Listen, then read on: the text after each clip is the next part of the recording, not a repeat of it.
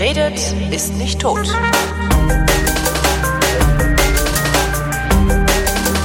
Sebastian Sohns ist unter anderem Islamwissenschaftler und arbeitet irgendwie an und mit der Deutschen Gesellschaft für Auswärtige Politik, hat außerdem ein Buch geschrieben und dieses Buch heißt Auf Sand gebaut. Saudi-Arabien ein problematischer Verbündeter und äh, ich wollte mir heute mal Saudi-Arabien erklären lassen. Hallo Herr Sohns. Hallo, grüße Sie.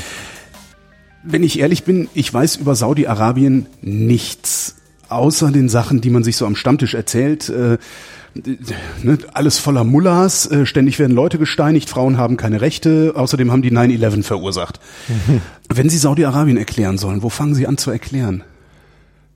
Also zuerst einmal geht es Ihnen da, glaube ich, wie den meisten. Äh, für die meisten ist Saudi-Arabien schlichtweg eine Blackbox, die man ähm, nicht öffnen will, nicht öffnen kann und wo tatsächlich die Stereotype überwiegen. Sie haben die wichtigsten schon genannt und natürlich ist das Teil der Wahrheit. Aber wenn ich versuche, Saudi-Arabien zu erklären, dann ähm, versuche ich immer damit anzufangen, dass es ein extrem widersprüchliches Land ist, wo unterschiedlichste Entwicklungen parallel laufen. Das heißt, wir haben eine sehr konservative Gesellschaft, die mhm. auch sehr fromm ist, sehr religiös ist, ähm, die sich auch sehr stark an einer ultrakonservativen Islamauslegung, dem Wahhabismus, orientiert und äh, die ja so ein bisschen äh, quasi im Mittelalter stecken geblieben ist, so wie das von außen dann auch immer gesehen wird. Das ist so die der eine Teil äh, mhm. Saudi-Arabiens. Natürlich ähm, spielt das Königshaus eine ganz wichtige Rolle, ist ähm, quasi die dominierende politische Macht, die Familie Saud, die äh, Saudi-Arabien regiert. Und das sind sozusagen die beiden Pfeiler, auf denen das, auf denen die Gesellschaft jahrzehntelang beruhte: Religion und Krone. Sozusagen. Also Religion und Monarchie sozusagen. Ist die, ist die Monarchie vergleichbar mit den alten europäischen Monarchien, also von Gott gegeben dem Volk? Äh, das ist in der Tat einigermaßen so. Mhm. Ähm, es wird zwar nicht gesagt, also es ist andersrum. Äh, die Königsfamilie führt sich nicht auf die Prophetenfamilie des Propheten Mohammed zurück. Mhm. Äh, das heißt, sie ist nicht von Gott eingesetzt, aber der König trägt seit 1986, also jetzt seit etwas mehr als 30 Jahren, den Titel Hüter der beiden heiligen Städten. Mekka und Medina. Korrekt. Und äh, dementsprechend hat das Königshaus religiöse Verantwortung. Hinzu kommt, äh, dass die dass die Königsfamilie im Mitte des 18. Jahrhunderts quasi einen Pakt äh, mit dem religiösen Klerus geschlossen hat, also mit mhm. den Wahhabiten. Ähm, das war damals der Stammvater der Königsfamilie äh, Muhammad ibn, Ab, äh, Muhammad ibn Saud mhm. ähm, und auf der anderen Seite sozusagen der Erfinder des Wahhabismus, äh, Muhammad ibn Abd al-Wahhab. Deswegen heißt diese ah, ganze Wahhab, Strömung auch so. Ah. Das geht einfach auf seinen Namen zurück und ist auch eine Fremdbezeichnung. Das heißt, die Wahhabiten selbst bezeichnen sich nicht als Wahhabiten. Wie bezeichnen die sich denn? Die nennen sich einfach schlichtweg Muslime oder Leute des Glaubens oder Leute des Monotheismus. Äh, das ist sozusagen, äh, sie empfinden das auch oft als, als Schimpfwort, wenn sie als Wahhabiten bezeichnet werden. Und seit Mitte des 18. Jahrhunderts existiert sozusagen dieser, diese Allianz zwischen Wahhabismus äh, und der Königsfamilie, zwischen äh, Klerus und Krone. Mhm. Und äh, dementsprechend muss jede politische Entscheidung in Saudi-Arabien auch religiös begründet werden. Wir haben keine Verfassung in Saudi-Arabien. Äh, der Koran ist sozusagen das Grundgesetz. Ähm, das Rechtssystem orientiert sich an der Scharia, also am islamischen ähm, Werte- und Rechtekodex. Und äh, alles, was in Saudi-Arabien politisch entschieden wurde in der Vergangenheit, musste durch ein religiöses Rechtsgutachten, eine sogenannte Fatwa, von den wahhabitischen Klerikern äh, legitimiert werden. Und dementsprechend ist dieses Bündnis ganz, ganz eng gewesen. Ähm, sozusagen eine Win-Win-Partnerschaft zwischen äh, den Klerikern und der Krone weil einerseits hat die Krone äh, ja religiöse Legitimation erfahren, das äh, hat sie aufgewertet. Das, ist ein bisschen hat, wie der Papst und der Kaiser. Der, ja, so ein bisschen der, der, wie der Papst, der Papst und der rechtfertigt die Krone, die Krone stellt das Militär, äh, genau. damit niemand den Papst. Äh, ja, ja. Richtig, genau. Also man hat einerseits sozusagen die ideologische, das ideologische Backing gehabt und dann eben die politische Macht, die dann auch äh, über die Öleinnahmen in der Lage war, den Klerus zu bezahlen so eine, so eine, also die Scharia, ist das, ist das über die gesamte muslimische Welt äh, ein einheitlicher Kodex? Äh, das ist auch so ein Missverständnis, also ohne dass man, ohne dass wir jetzt hier irgendwie ein islamwissenschaftliches Proseminar führen mhm. wollen. Ähm, Meinetwegen, ja, ich habe Zeit. Die, die Scharia in der Form gibt es eigentlich nicht. Das sind mhm. die Überlieferungen des Propheten Mohammed und das sind sozusagen die Inhalte im Koran. Ähm, und all das, was da drin steht, ist sehr heterogen, äh, sehr komplex. Einiges davon betrifft rechtliche Bereiche, also mhm. zum Beispiel Scheidungsrecht, Eherecht, Familienrecht aber andere Bereiche gehen auch vollkommen weg aus diesem juristischen Rahmen und dementsprechend gibt es die Scharia nicht. Das heißt, es ist Auslegungssache und mhm. äh, jedes Land oder jede Gesellschaft, jeder, jede religiöse Elite in der muslimischen Welt hat die Möglichkeit, äh, sich das rauszupicken, was sie als richtig erachten und das dementsprechend zu interpretieren. Das ist ein sehr dynamischer Prozess und und dementsprechend greift man jetzt nicht äh, geht nicht in die Bibliothek und sagt ich hätte gern einmal die Scharia ja. und dann kriegt man ein Buch und dann schlägt man auf und dann steht da drin wie sich Muslime in der Welt zu verhalten haben das heißt wenn man von der Scharia spricht, das ist ja auch mittlerweile extrem politisiert ja, worden, ja. Äh, dann sieht die in Algerien äh, das, die Vorstellung über die Scharia in Algerien ganz anders aus als in Saudi-Arabien, in mhm. Indonesien nochmal ganz anders aus als in äh, Bosnien-Herzegowina und innerhalb dieser Länder dann auch nochmal. Ich wollte gerade fragen, gibt es dann pro Land einen Bischof sozusagen, also einen, der für die Scharia verantwortlich ist, der darüber wacht? Oder äh, ja, ist das im Grunde gerade je nachdem, wie die gesellschaftliche Strömung ist, wird sich dann derjenige ausgesucht, der eine Scharia formuliert, die gerade passt. Also es geht äh, sehr stark auch darum, dass man einer bestimmten äh, Rechtsschule folgt. Es gibt unterschiedliche Rechtsschulen im, äh, wir reden jetzt hauptsächlich über den sunnitischen Islam, okay. ähm, im sunnitischen Islam und man kann sozusagen als Gläubiger, als Individuum schon schauen, was sagt mir am meisten zu. Ja? Mhm. Also auch wenn das jetzt ähm, vielleicht ein bisschen arg platt klingt, äh, quasi als ob man schaut, welche Versicherung passt mir denn eher mhm. oder welcher Telefonanbieter, ist ja. ganz übertrieben gesagt. Ähm, und dann kann man sich dementsprechend auch zu dem jeweiligen Prediger gehen oder zu dem jeweiligen Imam äh, und, und dann auch für ganz konkrete Fragen natürlich dann auch Antworten bekommen. Ob man das jetzt physisch macht oder ob man das online macht. Mittlerweile ist es natürlich online auch sehr typisch. Ähm, da, äh, das ist jedem selbst überlassen und dementsprechend ist das eigentlich eine sehr individuelle ähm, Annäherung an Gott und Annäherung an die Religion, die ähm, jeder Muslim anders begreift. Und ob man jetzt fünfmal am Tag betet, natürlich gibt es Pflichten, muslimische mhm. Pflichten, ähm, dazu gehört natürlich das Gebet, dazu gehört das Fasten, ähm, dazu gehört die Pilgerfahrt und, äh, und weitere. Das ist selbstverständlich äh, schon für jeden Muslim verbindend oder verbindlich, aber äh, in der auch sehr flexibel handhabbar. Ja? Aber gerate ich da nicht ständig in Konflikt, wenn ich jetzt mal das Bild von der Versicherung äh, nehme? Also ich habe zwei Haftpflichtversicherungen, mache eine Sache kaputt und gehe dann äh, zu beiden Versicherungen, dann, dann schmeißen die mich ja beide raus. Also wenn ich mir jetzt den einen Imam aussuche, der mir was erlaubt, was der andere mir verbietet, wie komme ich da denn raus? Das ist natürlich schon äh, eine schwierige Frage. Ähm, dementsprechend äh, ist es natürlich auch in der Alt im Alltag so, aber wie gesagt, auch da, ähm, da mache ich es jetzt einfacher, als es in der Realität ist. Mhm. Der, aber man kann schon sagen, dass man natürlich sich dann seinen, man hat seine Gemeinde, man hat seine Moscheen, die man geht, man hat dementsprechend auch die Imame, mit denen, mit denen man spricht, zu denen man in der Regel auch ein persönlichen, persönliches Verhältnis hat, ähnlich wie, äh, wie bei uns auch. Und, und dementsprechend ähm, treten diese Konflikte bestimmt auch in Einzelfällen vor, aber prägen mit Sicherheit jetzt nicht äh, die Identität eines Muslims. Ähm, man darf, man muss allerdings wirklich sagen, dass das dass man von der islamischen Welt einfach nicht sprechen darf, weil ähm, es sind unglaublich viele Länder mit unglaublich heterogenen Gesellschaften. Es reicht von Indonesien bis nach Mauretanien, ähm, geht bis nach Europa, äh, wissen wir alle, äh, bis nach Afrika und dementsprechend sollte man sich dann die einzelnen Länder anschauen. Wenn wir jetzt über Saudi-Arabien sprechen, was sich sehr defin definitiv über die Religion auch als Gesellschaft definiert, ähm, dann ist das Ganze äh, schon sehr ja, organisiert. Und äh, da gibt es Scharia-Gerichte, ähm, es gibt selbstverständlich auch säkulare Gerichte, die in Handelsfragen und sowas entscheiden. Also Saudi-Arabien ist auch eine Wirtschaftsmacht. Mhm. Ähm, aber im Strafrecht zum Beispiel gibt es eine große, große Freiheit für die jeweiligen Richter, dann tatsächlich auch ähm, unter, unter Berücksichtigung der Scharia ähm, dann auch äh, auszulegen, welches Strafmaß sie verhängen. Und das löst selbstverständlich auch Kritik aus, ja, weil das, weil das kein, weil es kein kodifiziertes Strafrecht in dem Sinne gibt, sondern dass das äh, quasi Einzelfallentscheidungen sind, die auch dann ähm, einem Vergleich nicht unbedingt standhalten. Und äh, da hat jeder Richter sehr viel eigenen Freiraum, den er einbringen kann.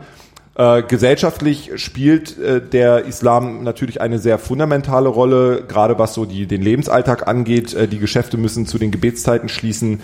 Ähm, Saudi-Arabien hat äh, ein, ein, ein sehr striktes Verständnis von dem Islam. Der Wahhabismus ist eine sehr äh, orthodox, sehr orthodoxe, äh, sehr puristische Islamauslegung. Wo kommen die denn plötzlich? her? ist das sowas wie die Calvinisten bei den Christen?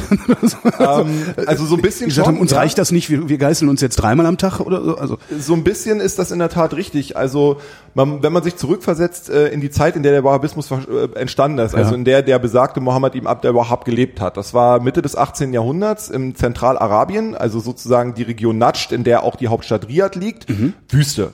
Da war nicht viel. Ja, das war tatsächlich offiziell Bestandteil des Osmanischen Reiches, aber hatte eigentlich keinerlei wirtschaftliche oder geostrategische Relevanz und wurde dementsprechend links liegen gelassen. klar, wächst. Kein, ja. Richtig. Ähm, das heißt, äh, in dieser in dieser ja Einöde, sage ich jetzt mal, wo auch viele Beduinen gelebt haben und und äh, die eben äh, nicht angebunden waren an die großen Handelsrouten, jedenfalls nicht im Zentralarabien, ähm, trat dann jemand auf, Mohammed ibn Abd al-Wahhab, der gesagt hat, also Freunde, ähm, das, was ihr jetzt so macht, ihr betet hier Steine an, ihr tanzt, ihr hört Musik, ihr raucht, ähm, das ist alles nicht der wahre Islam, sondern was wir brauchen, ist eine Rückkehr zum wahren Islam. Wir müssen uns wieder genau daran orientieren, ähm, wie das der Prophet Mohammed im siebten Jahrhundert und seine äh, seine engsten ähm, Getreuen getan haben und dementsprechend hat er bestimmte strikte Regeln angelegt. Die gehen eben über Verbot von Tabak, Verbot von Musik hören, äh, Verbot von äh, von Tanz, Also Verbot von Spaß. Verbot von Spaß in, in gewisser Weise, also eine sehr ja orthodoxe und und einfache Lebensform, die da proklamiert wurde, um eben zu sagen, wir müssen uns reinmachen von all diesen von all diesen Dingen, die uns ablenken. Ja, also es ging eben vor allen Dingen auch darum, dass man dass man Steine angebetet hat, dass man äh, dass Oasen zu heiligen Orten ernannt wurden und so weiter und so fort. All das hat er gesagt, hat mit dem Islam nichts zu tun. Er hat sich berufen auf ähm, auf religiöse ähm, Denker, die äh, schon im, im 14., 15., 16. Jahrhundert auch gewirkt haben und die sozusagen Ähnliches schon mal proklamiert haben. Und er hat sich eher als Reformer verstanden, also jemand als als jemand, der den islamischen Glauben sozusagen wieder zu seiner Reinheit zurückführen möchte und sich an den ähm, an den frommen Altvorderen äh, orientieren möchte und das ist eben Mohammed und und seine seine Gefolgschaft ähm, und daraus entstand ähm, in Zusammen in Zusammenarbeit mit den mit dem mit dem South Clan eine Ideologie, die dann auch ähm, durchaus ja Anziehungskraft gewonnen hat, weil weil viele Leute ähm, das spannend fanden, das Projekt, sage ich jetzt mal, ein bisschen neudeutsch und ähm, diese diese Kombination zwischen ähm, ja zwischen Schwert und und religiösem Glauben die hat äh, viele überzeugt ähm, und, und er konnte da relativ frei wirken, schlichtweg, weil er auch nicht mit irgendwelchen ausländischen Kräften oder mit dem Osmanischen Reich oder so erstmal in Berührung kam. Ähm, das änderte sich dann mit den, mit den Jahrzehnten, gab viele Eroberungen und was man sagen muss, der Wahhabismus war immer darauf ähm, ausgelegt, sehr abgrenzend zu wirken. Ja, also es ging darum, wer nicht für uns ist, ist gegen uns. Das Ja. war sozusagen, was drüber stand. Und alle, die nicht dem Das Wahhabismus klingt wie der, I, wie der, wie der IS. Dazu sage ich, dazu Okay. kann ich vielleicht gleich noch Oh, was ja, sagen, genau. aber natürlich gibt es ideologische Parallelen. Das Okay. ist ja auch im, im Endeffekt einer der Hauptvorwürfe, die, die der Saudi-Arabien immer gemacht wird. Mhm. Äh, der Wahhabismus ist quasi die Keimzelle des Dschihadismus. Okay. Und das ist in der Tat auch nicht ganz von der Hand zu weisen. Ähm, und das macht sich vor allen Dingen auch daran fest, dass alle, die eben dem Wahhabismus nicht folgen, automatisch keine Gläubigen sind. Also selbst sunnitische Muslime, die sagen, ja, also klar, ähm, Sun- Sunniten bin, ein Sunnit bin ich, aber mit dem Wahhabismus will ich nichts a- am Hut haben, werden ausgegrenzt und dürfen verfolgt werden. Sunniten sind welche Muslime? Also es gibt die Sunniten, die Schiiten und die Wahhabiten. Äh, nein, also die es gibt die, die, beiden großen Konfessionen sozusagen, so ähnlich wie die Protestanten und die Katholiken, äh, sind die Sunniten und die Schiiten. Die Sunniten sind ähm, sind die große Mehrheit äh, weltweit gesehen. Die Schiiten ähm, dementsprechend die Minderheit haben aber zum Beispiel im Iran oder im Irak oder auch in Bahrain äh, innerhalb der Bevölkerung die Mehrheit. Ähm, und auch das soll jetzt kein, nicht zu einem Seminar ausarten oder zu einer Vorlesung ausarten, aber der, der Unterschied, der wesentliche Unterschied zwischen Sunniten und Schiiten ist, dass die Schiiten ähm, sich als Gefolgsleute, als Anhänger des vierten, Prophet, äh, des vierten Kalifen Ali ähm, sehen. Ali, Schwiegersohn von äh, Mohammed und äh, Shiat Ali ist sozusagen Parteigänger Alis, Ah. ist sozusagen der ähm, die Basis, die Wurzel für den Namen Schiiten. Ja? Und äh, da hat sich dann über die Jahrhunderte hinweg sozusagen haben sich dann beide Konfessionen auseinanderentwickelt. Es hat auch viel mit, hat auch viel mit Politik zu tun. Äh, es hat viel damit zu tun, dass die Anhänger Alis aus politischen Gründen ähm, dann auch gerade im siebten, achten, neunten Jahrhundert verfolgt wurden, unterdrückt wurden und äh, sozusagen eine ähm, eine Imamatslinie eingeführt haben mhm. bei den sogenannten Zwölfer-Schiiten. Äh, gibt unterschiedliche Gruppen von Schiiten, Fünfer Schiiten, Siebener Schiiten, Zwölfer Schiiten, andere. Ähm, aber die Zwölfer Schiiten sind die, ist die Mehrheit. Und äh, die glauben an zwölf Imame. Das mhm. heißt, äh, Imam ähm, in dem Sinne, dass das, dass das ein geistliches Oberhaupt ist, äh, dem man folgen sollte und der sozusagen auch von Gott eingesetzt wurde, um die Gemeinde der Schiiten beziehungsweise die muslimische Gemeinde zu führen. Und der zwölfte Imam ist äh, vor Jahrhunderten so in die sogenannte Entrückung gegangen, so der Glaube. Und äh, quasi wartet man jetzt darauf, dass er als endzeitlicher Erlöser, als Mahdi ähm, auf die Welt zurückkehrt oder aus der Entrückung zurückkehrt, um dann sozusagen das endzeitliche Zeitalter einzuleiten und die Schiiten ähm, äh, zu befreien. Haben die eine Vorstellung davon, wie das endzeitliche Zeitalter aussieht? Apokalypse. Das, Apo ist, eine, das okay. ist eine relativ apokalyptisches, äh, auch das unterscheidet sich wieder in vielen Bereichen, Klar. aber das ist ein sehr apokalyptisches, äh, sehr apokalyptische Vorstellung. Und wenn wir jetzt zum Beispiel uns die Islamische Republik Iran anschauen, dann ist das eigentliche Staatsoberhaupt per Verfassung auch der entrückte Imam. Und die okay. und Ayatollah so, Khamenei. Heiliger, Heiliger Geist oben drüber sozusagen. Genau. Ja, okay. Und Ayatollah Khamenei oder Ayatollah Khomeini ähm, sind sozusagen seine Vertreter auf Erden, bis er zurückkehrt. Mhm. Ja, also dieses endzeitliche Denken ist im Schiismus sehr stark ausgeprägt, sehr viel stärker als, im, als bei den Sunniten und, und auch daran haben sich zum Beispiel Konflikte festgemacht. Das macht aber auch was aus einer Gesellschaft, wenn ich den ganzen Tag nur darauf warte, dass die Apokalypse kommt, oder? Ich glaube, dass das eben, ähm, ja, das spielt natürlich in gewisser Art und Weise mit rein und ist und äh, selbstverständlich gibt es, glaube ich, auch bei im schiitischen Glauben ähm, den Gedanken sehr stark äh, vom Schicksal dominiert zu werden mhm. oder ähm, sehr stark auch von vom Jenseits angezogen zu werden. Es gibt auch äh, ne, aus aus historischen Gründen auch ähm, schon das Gefühl, Opfer gewesen zu sein, unterdrückt gewesen zu sein, in der also in der Versenkung verschwunden zu sein, wo man sich in irgendeiner Art und Weise ähm, bewegen muss. Es gibt zum Beispiel das Prinzip der Taqiyya, das ist sowas wie Verstellung, dass Schiiten das Recht haben, sich in einem feindlich, in einer feindlichen Umgebung zum Beispiel als Sunnit auszugeben. Auch als ähm, Christ? Mh, da bin ich jetzt gerade okay. tatsächlich überfragt. Ähm, und und äh, um sozusagen sich und ihren Glauben äh, zu schützen ja. und und äh, dieses Prinzip ist ähm, zieht sich durch die Jahrhunderte hinweg und, und macht sich zum Beispiel an den alljährlich stattfindenden sogenannten Ashura-Feiern ähm, fest, wo Schiiten äh, den Tod von, äh, von Alis Sohn Hussein bei Kerbala äh, im siebten Jahrhundert feiern, der damals äh, von den von seinen Feinden niedergemetzelt wurde und sie begehen sozusagen mit Selbstgeißelung, also sie schlagen sich dann selber mit dem Schwert und so, ähm, begehen sozusagen das Leid von oder erleben das Leid von Hussein nach. Und, und das ist, zum, das ist etwas, viele Parallelen auch zum Christentum, finde ich. Also diese, ja. Ja, gibt es Leid nacherleben, genau. äh, unterdrückt gewesen sein, im Untergrund existiert haben und so. Genau, also die gibt, die gibt es in der Tat und und ähm, um auch jetzt wieder äh, den Bogen zu Saudi-Arabien ja. zu schlagen, äh, ist der Wahhabismus ist eine Form oder gehört zum sunnitischen Islam mhm. und ähm, sagt eben das, was ich gerade schon erzählt habe, unter anderem aber auch, dass eben alle Nicht-Wahhabiten Ungläubige sind oder zum Ungläubigen, zum Kafir erklärt werden dürfen. Und dazu gehören insbesondere die Schiiten.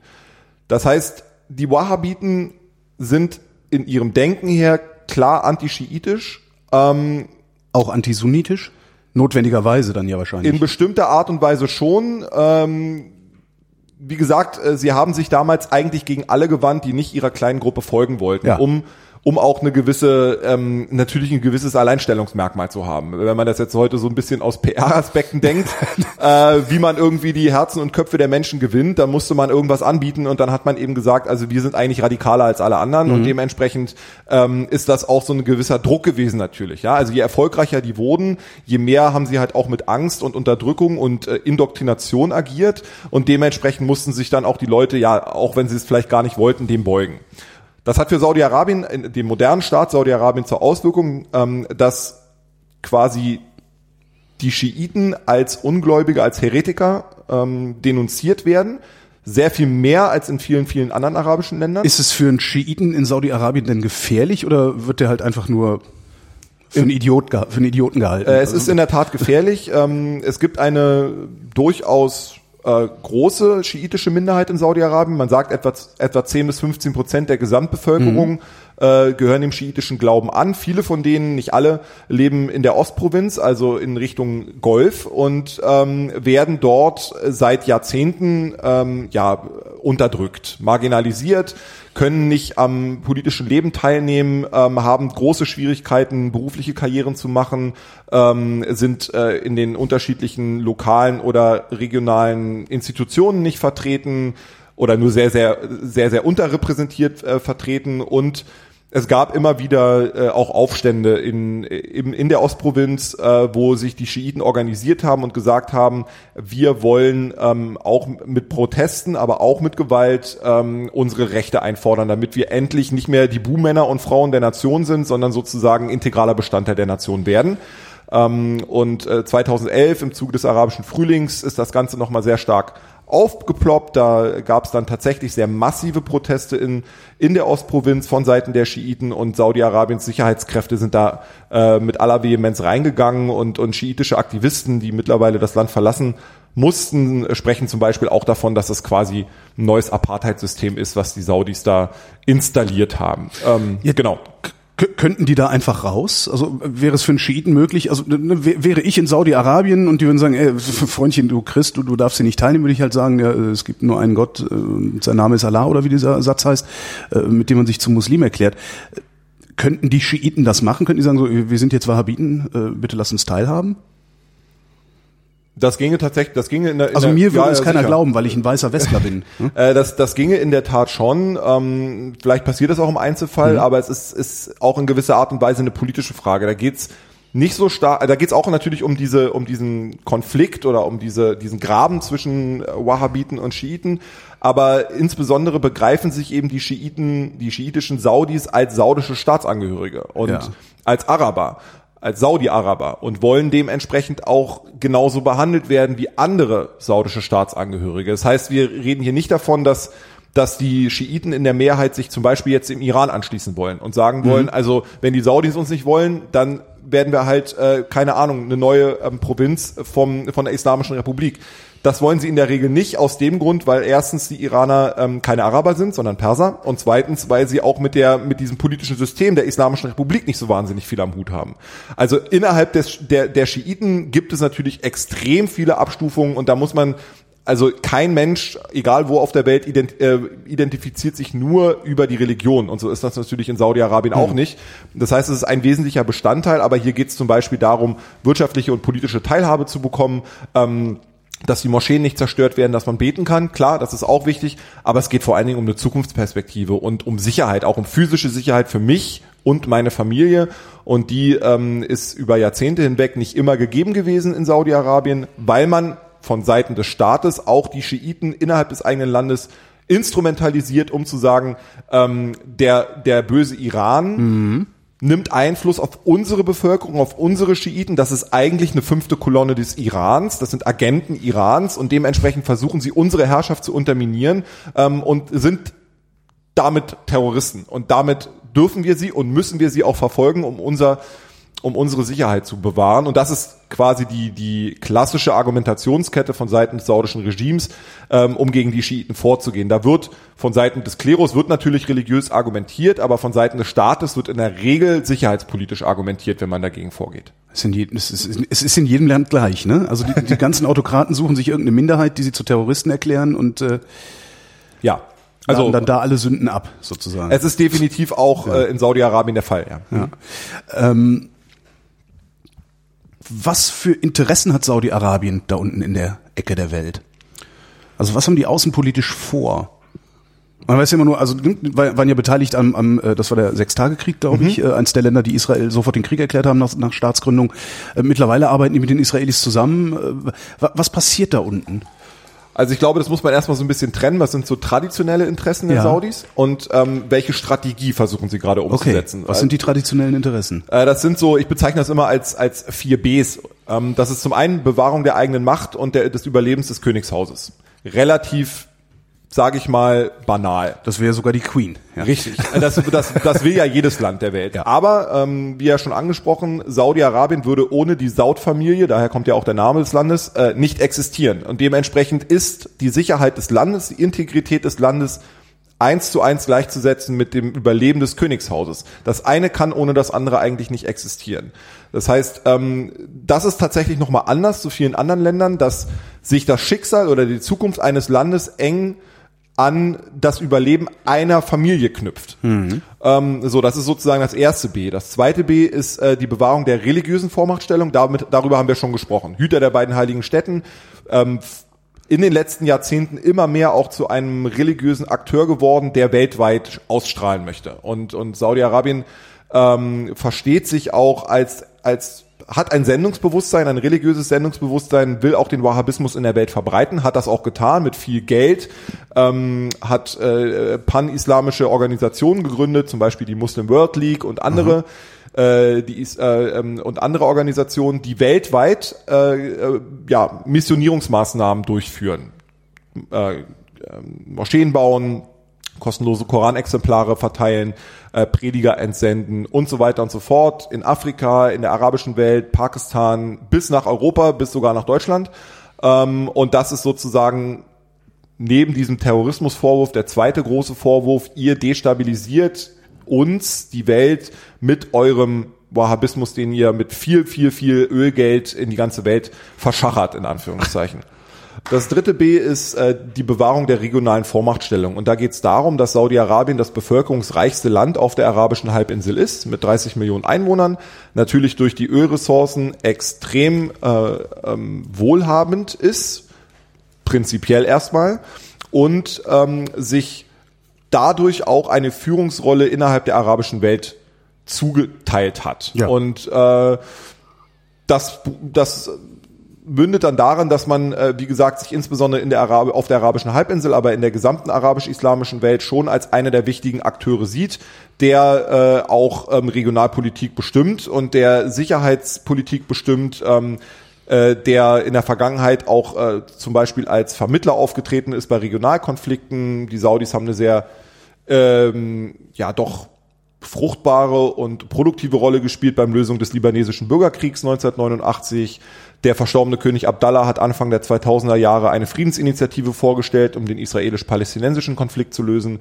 Ähm, also man hat in der Vergangenheit sehr stark versucht, ähm, auch hinter den Kulissen, ja, quasi auch mit dem Ölgeld äh, in gewisser Art und Weise die Strippen zu ziehen Mhm. Ist und das- Konflikte zu lösen. Ist das insgesamt eine expansive Politik oder ist das eigentlich, wollen die nur Stabilität? Sie wollen in der Regel Stabilität. Es geht darum, dass, da, also sie sind eigentlich eine Status Quo Macht. Ja? Okay. Sie wollen den Status Quo bewahren und äh, deswegen sind so eine so eine, ich sag jetzt mal ähm, tektonischen Verschiebungen oder so eine politischen Erdbeben äh, wie das wie der arabische Frühling für die Saudis absolute der absolute Graus, Ja. weil sich damit die gesamte Struktur der Region verschiebt. Und da haben sie eben versucht, mit, mit äh, viel Geld, auch mit militärischem Einfluss, äh, tatsächlich dann wieder äh, ihre Sicherheitsinteressen zu bewahren, indem sie ähm, eigentlich nichts am Status quo ändern wollten. Das ist natürlich sehr, sehr schwer zu erreichen. Ähm, und da äh, vor diesen Herausforderungen steht Saudi-Arabien gerade regionalpolitisch. Ähm, das vierte B möchte ich nur noch kurz aufführen. Das sind, sagen, ist da natürlich die. Bewahrung der wirtschaftlichen Vormachtstellung. Also dass, äh, dass Saudi-Arabien natürlich ein Wirtschaftsplayer ist, ein ganz, ganz wichtiger auf dem Energiemarkt, aber auch darüber hinaus. Größten Erdölreserven der Welt. Die zweitgrößten nach Venezuela. Okay. Hm. Okay. Und äh, das ist äh, aber der größte Erdölproduzent der Welt. Und äh, das ist für Saudi-Arabien natürlich in der Vergangenheit lebensnotwendig gewesen. Nach wie vor ist ein großer, großer Anteil der Staatseinnahmen kommt aus dem Ölgeschäft. Ähm, aber über das Öl hinaus geht es darum, einfach Märkte offen zu halten. Ja? Ähm, Absatzmärkte neu zu finden. Die Saudis, wie jedes andere Land der Welt, äh, will versuchen, neue Partnerschaften im wirtschaftlichen Bereich zu schließen. Äh, und da geht es natürlich gerade im Energiebereich auch darum, äh, Handelsrouten offen zu halten. Und dementsprechend hat man ein Interesse daran, dass die Region, ähm, die ja auch geografisch recht äh, ja, sensibel gelegen ist, natürlich stabil bleibt. Und, und das sind sozusagen die traditionellen Interessen Saudi-Arabiens, die sich seit der Gründung des Staates 1932 eigentlich bis heute nicht verändert haben. Die, da ist der mal der eine wesentlich wichtiger als der andere, aber grundlegend bleibt das gleich. Und wenn man sich anschaut, welche Entscheidungen getroffen wurden in der Vergangenheit, dann dient jede dieser Entscheidungen mindestens einem dieser Ziele, mindestens mhm. einem dieser Interessen. Und jede dieser Entscheidungen dient dem wichtigsten Interesse, nämlich die eigene Macht zu bewahren. Ähm, also das, so kann man in der Regel saudische Politik, ob nur Innen- oder Außenpolitik, ganz gut verstehen, weil in der Regel folgt es schon einer Logik. Es ist nicht willkürlich. Es ist definitiv keine willkürliche Politik. Sie ist für uns manchmal sehr schwer nachvollziehbar. Ja. Und das, da komme ich jetzt sozusagen zu den Strategien. Also wie versucht Saudi-Arabien momentan, ähm, diese Interessen umzusetzen. Und diese Strategien unterscheiden sich schon sehr stark von der Vergangenheit. In der Vergangenheit hat man, wie gesagt, versucht, politische Konflikte in der, in der Nachbarschaft diplomatisch zu lösen, mit Geld zu lösen, mit Verhandlungen. Wie die alte Bundesrepublik. Ja, viel zusammensetzen, viel Tee genau. trinken ähm, und, und einfach äh, viele Connections haben ja, ja. Und, und viel Vitamin B einsetzen. Diese Politik ist so ein bisschen über Bord geworfen worden, nachdem ähm, der alte König Abdallah verstorben ist und im Januar 2015 äh, sein Nachfolger König Salman an die Macht gekommen ist. Dieser äh, Herr Salman ist ähm, mit seinen 82 Jahren auch so ein klassischer Vertreter der überalterten äh, politischen Elite in Saudi-Arabien. Ja. Mhm. Eben auch noch ein Sohn des Staatsgründers und, und hat aber relativ schnell seinen jungen Sohn, ähm, Mohammed, Mohammed bin Salman, über den wir gerade so viel hören in der Presse. genau, das ist genau Kino dieser besagte Frauen auf einmal Auto fahren dürfen und solche. Genau, ich denke mal darüber werden wir ja wahrscheinlich auch noch sprechen. aber irgendwann, ja. Aber aber Mohammed bin Salman, den alle nur MBS nennen, mhm. ähm, deswegen mache ich das auch, kann man sich dann gut merken ist sozusagen jetzt der äh, der Mr. 100% in, in Saudi-Arabien, derjenige, der eigentlich alles macht. Und er ist ein Vertreter der jungen Generation. Er ist 32, mhm. ähm, das heißt, äh, ja, hat überhaupt nichts mehr zu tun mit den mit alten Wertevorstellungen, mit mit Vorstellungen von traditioneller Stabilität, sondern will eigentlich vieles anders und neu machen. Und ähm, er will das erreichen, indem er einen neuen Weg einschlägt. Und dieser neue Weg außenpolitisch ähm, beruht sehr stark auf Konfrontation, beruht sehr stark auf einer klaren Kante zum Beispiel, ja. die, man, die man zeigen will. Man will er als Person und Saudi-Arabien als Land äh, will der Welt, der eigenen Bevölkerung, den USA, anderen Verbündeten zeigen, seht her, wir sind ein Land, das selbstständig agieren kann, das klare Ziele verfolgt und das auch in der Lage ist und willens ist, Risiken einzugehen. All das, was Saudi-Arabien in der Vergangenheit eigentlich nicht getan hat. Oder nur sehr begrenzt getan hat. Aber es war doch trotzdem immer ein wichtiger Player. Warum reicht ihm das nicht mehr? Dazu muss man natürlich sagen, dass sich nicht erst seit 2011 die, die äh, Region in Aufruhr befindet, in einer tiefen Krise befindet. Und für Saudi-Arabien und für MBS insbesondere ist, die, ist der, der wichtigste Auslöser dieser Krise Iran. Mhm. Iran ist äh, seit 1979 das äh, der ärgste Rivale oder der auch der der Erzfeind von Saudi-Arabien geworden, ähm, weil man in der islamischen Revolution, die ja schiitisch geprägt war, ähm, eine Gefahr sah, dass sozusagen das politisch wahhabitische System der Saudis herausgefordert würde, dass die Iraner äh, das Königshaus stürzen möchten, dass mhm. die Iraner äh, in Monarchien einfach ein verwestliches, dekadentes, korruptes System sehen, das man zu stürzen habe. Und in der Tat ähm, besteht ja ein Ziel auch der islamischen Revolution darin, den, den Export der Revolution voranzutreiben, also den, den die schiitische Revolution in alle Welt zu verbreiten. Und das haben die Saudis nicht ganz zu Unrecht auch als, als direkte Bedrohung ihrer Sicherheitsinteressen wahrgenommen. Funktioniert das denn überhaupt, was der Iran davor hat? Ähm, ich habe nicht das Gefühl, als würde das irgendwie ankommen.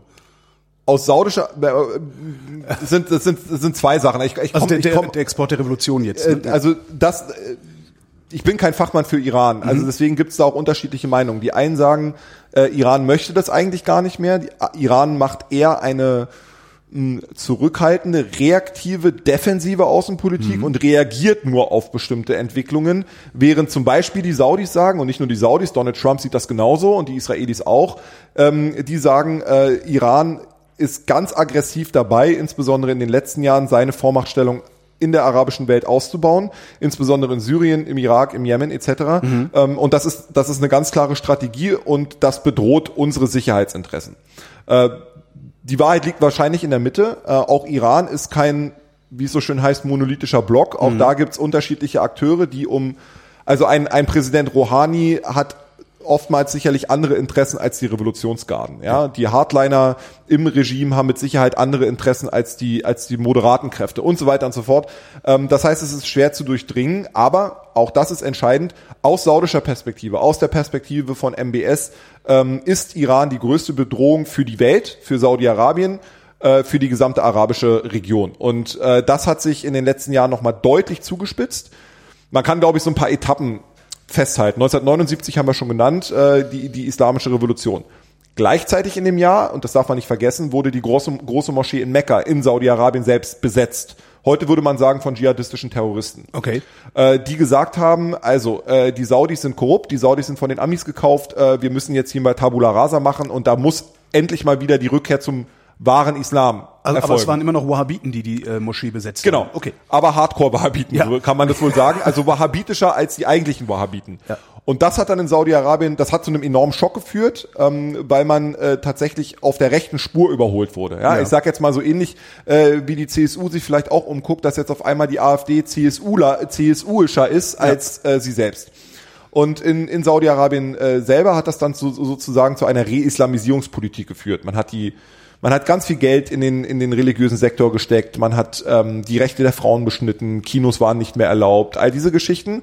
Das, Ach, das gab's früher das gab schon es mal, früher, es ist ja. nur abgeschafft worden. Genau. Verstehe. Und ähm, dieser Prozess, der damals stattgefunden hat, dieser Reislamisierungsprozess, der ähm, vor allen Dingen innergesellschaftliche Gründe hatte in Saudi-Arabien, den schiebt MBS Iran in die Schuhe, indem er sagt, also wir wollen ja einen moderaten Islam wieder haben von vor 1979, ähm, aber der Iran hat uns in der Vergangenheit daran gehindert.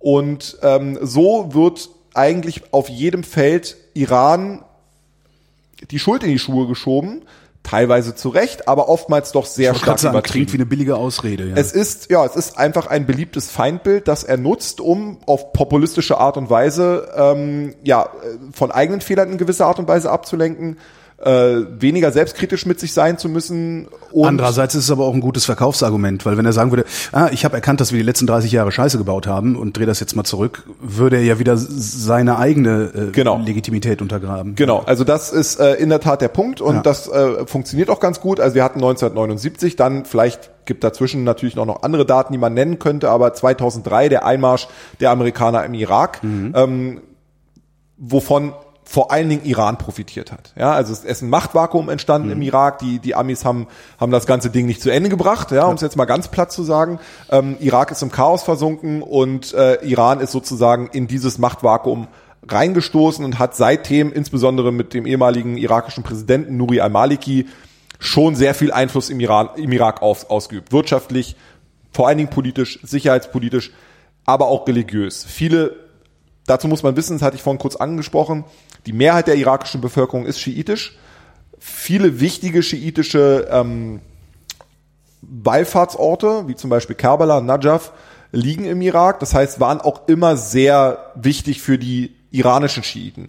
Andersrum sind viele irakische äh, Schiiten zur religiösen Ausbildung in den Iran gegangen. Das heißt, es gibt nicht nur eine, eine geografische Nähe, sondern auch eine religiöse Nähe und das hat sich Iran doch äh, sehr clever zunutze gemacht und profitiert davon.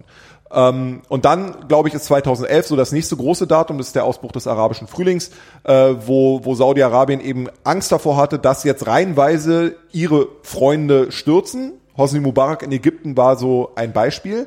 Und der Iran sozusagen am Ende des Tages sich die Hände reibt und sagt, na Mensch, wunderbar, äh, unsere ganzen alten Feinde sind jetzt weg, jetzt können wir unsere Revolution ja endlich exportieren. Das ist sozusagen so die, die, die große Angstvorstellung äh, in den saudischen Köpfen. Und das Ganze wurde dann noch getoppt, als der, äh, als dieses Nuklearabkommen geschlossen wurde 2015, wo die Saudis dann endgültig gesagt haben, also jetzt, jetzt fallen sogar die USA, unser wichtigster Partner, ja. auf die Iraner rein. Der ganze Westen meint jetzt, dass Iran auf einmal wieder salonfähig ist und äh, das kann ja so gar nicht sein. Und diese ich sag mal, dieser Zeitraum, über den wir jetzt gesprochen haben, also Anfang der 80er Jahre bis heute, ist ja genau der Zeitraum, in dem auch MBS sozialisiert wurde. Ne? Ist äh, Mitte der 80er Jahre geboren worden und, und ist also nicht mehr aufgewachsen, kennt ein vorrevolutionäres Iran gar nicht mehr. Mhm. Also ein Iran unter dem Schah hat er ja nie erlebt. Und äh, dementsprechend ist das eine ganz andere Denkweise. Ähm, und äh, das hat dazu geführt, dass ähm, dass auf der einen Seite Iran sehr wohl seinen Einfluss ausgeweitet hat in der Region. Über Irak haben wir gesprochen. Natürlich in Syrien die Unterstützung von Bashar al-Assad, natürlich über die Hisbollah im Libanon. Das sind klare von, Saudi, äh, von Iran unterstützte Kräfte, äh, die antisaudisch einzustufen sind. Ja. Gar keine Frage. Ähm, und das sieht Saudi-Arabien nicht zu Unrecht als Bedrohung ihrer eigenen Sicherheit. Auch das muss man sagen. Äh, und dementsprechend haben sie einen Punkt, wenn sie sagen, wir müssen in gewisser Art und Weise gegen Iran vorgehen. Aber die Strategie, die sie wählen, ist Konfrontation, ist auch militärische Intervention, wie zum Beispiel im Jemen, und ist vor allen Dingen ja eine Dämonisierung Irans. Mhm. Äh, und, und Iran wird als die Wurzel allen Übels bezeichnet. Ähm, äh, der saudische Außenminister Adel al-Jubeir hat auf der Sicherheitskonferenz in München im letzten Jahr ähm, ganz klar gesagt, so sinngemäß zitiert, man müsse sich die Frage stellen, warum gab es im Iran zu diesem Zeitpunkt noch keinen Anschlag des Islamischen Staates? Das liegt daran, dass quasi der Iran verantwortlich dafür sei, dass es den Islamischen Staat überhaupt gibt. Und das ist die Logik in Saudi-Arabien. Gab es in Saudi-Arabien Anschläge des Islamischen Staates? Ja, okay. durchaus. Ähm, okay, und das ist äh, dann funktioniert die Idee, aber ja. Ähm. Und und die Logik, die in Saudi-Arabien vorherrscht, ist, ähm, wenn man das Problem Iran löst, löst man gleichzeitig das Problem des islamistischen Terrors. Ähm, und damit machen sie es definitiv zu einfach und das ist teilweise wirklich an den Haaren herbeigezogener Unsinn. Ähm, aber in der Form sieht man Iran und das geht hier nur um Sichtweisen ja. Also mein naja, und es kommt ja es kommt ja auch äh, zumindest in Teilen äh, des Auslandes kommt es ja auch ganz gut an. Gerade hat Donald Trump gesagt nee diesen Atomdeal äh, da wären wir jetzt mal vertragsbrüchig. Richtig. Und äh, das hat ähm, ich sag mal, die Wahl von Donald Trump war für, war für die Saudis wie ein Sechser im Lotto, weil sie hatten unter Barack Obama ähm, wahrscheinlich ein so schlechtes Verhältnis zu den USA wie noch nie in ihrer Geschichte. Und die mhm. beiden sind sehr voneinander abhängig gewesen in der Vergangenheit. Es sind strategische Partner. Und Barack Obama hat vor allen Dingen mit dem Nukleardeal ähm, ja schon die Saudis in gewisser Art und Weise in den Hintergetreten, äh, indem er gesagt hat, ich verhandle mit eurem Erzfeind ich binde euch da nicht richtig ein. Die Saudis fühlten sich einfach auch äh, links liegen gelassen mhm. und, und verletzt, auch in ihrer Ehre verletzt. Ähm, und, und Donald Trump ist sozusagen jetzt derjenige, der dieses saudisch-amerikanische Verhältnis wieder auf eine Glanzzeit hochhebt, ähm, wo sie einmal war. Und die Saudis äh, fühlen sich extrem ermutigt, ihre anti-iranische Politik voranzutreiben, weil sie mit Donald Trump und auch mit Benjamin Netanyahu in Israel zwei absolute Hardliner haben, die genauso wie die Saudis selber auch im Iran das absolut Böse sehen. Ja, und der Höhepunkt ist natürlich jetzt die gestrige Entscheidung von Donald Trump, äh, äh, vertragsbrüchig zu werden. Und äh, das wird in Saudi-Arabien selbstverständlich äh, gefeiert. Wir zeichnen die Sendung übrigens am 9. Mai 2018 auf, nur weil wir über äh, das, wer weiß, was sich in den nächsten Tagen und Wochen dann noch entwickelt. Genau, das wissen wir natürlich nicht. Ähm, ja. Jetzt können die Saudis, äh, die, die Saudis haben jetzt dann, ich vermute mal, es ist eine Art Problem. Äh, also sie haben ihren alten Feind Iran wieder, sie haben ihre alten Verbündeten Israel, äh, also insbesondere die USA und Israel jetzt wieder. Äh, gleichzeitig importieren sie damit aber doch auch ein bestimmtes Wertesystem, insbesondere aus Israel und den USA, nämlich äh, Demokratie, die Republik. Wird das irgendwelche Auswirkungen haben oder sind die in der Lage, sich als ich sag mal, Gesellschaft oder als Religionsgemeinschaft weiterhin dagegen abzuschotten? Das ist eine ganz spannende Frage, die vor allen Dingen eben äh, innergesellschaftliche Entwicklungen Saudi-Arabiens umfasst und, und da ist äh, in der Tat ein vollkommen neuer Wind eingekehrt. Also das, was MBS da macht in seiner Zeit, äh, also in den letzten zwei, drei Jahren, ist tatsächlich äh, einen, einen gesellschaftlichen, wirtschaftlichen Wandel herbeizuführen, den Saudi-Arabien in der Form nie erlebt hat. Das hat erstmal relativ wenig mit den USA und schon gar nichts mit Israel zu tun, mhm. sondern ist einfach der Notwendigkeit geschuldet, dass die Saudis tatsächlich eine wirtschaftliche Krise haben. Man mag es kaum glauben, aber äh, Saudi-Arabien ist zwar ein reiches Land aufgrund der Ölressourcen, aber es, äh, die Leute, die da leben, sind nicht alle reich. Ähm, und es wovon, wovon lebt Saudi-Arabien eigentlich? Also haben die exportieren die irgendwas anderes als Öl? Fast nicht. Okay. Ja, also äh, 90 Prozent der Exporteinnahmen stammen aus dem Ölgeschäft. Das heißt, wenn der Ölpreis runtergeht, so wie wir das in der Vergangenheit ja immer wieder erlebt haben und nach 2014 ja massiv, ja. Äh, dann haben die Saudis echt ein Problem. Und äh, hinzu kommt, dass die Saudis sich schlichtweg ein Wirtschaftssystem leisten, das vollkommen verschwenderisch ist und war.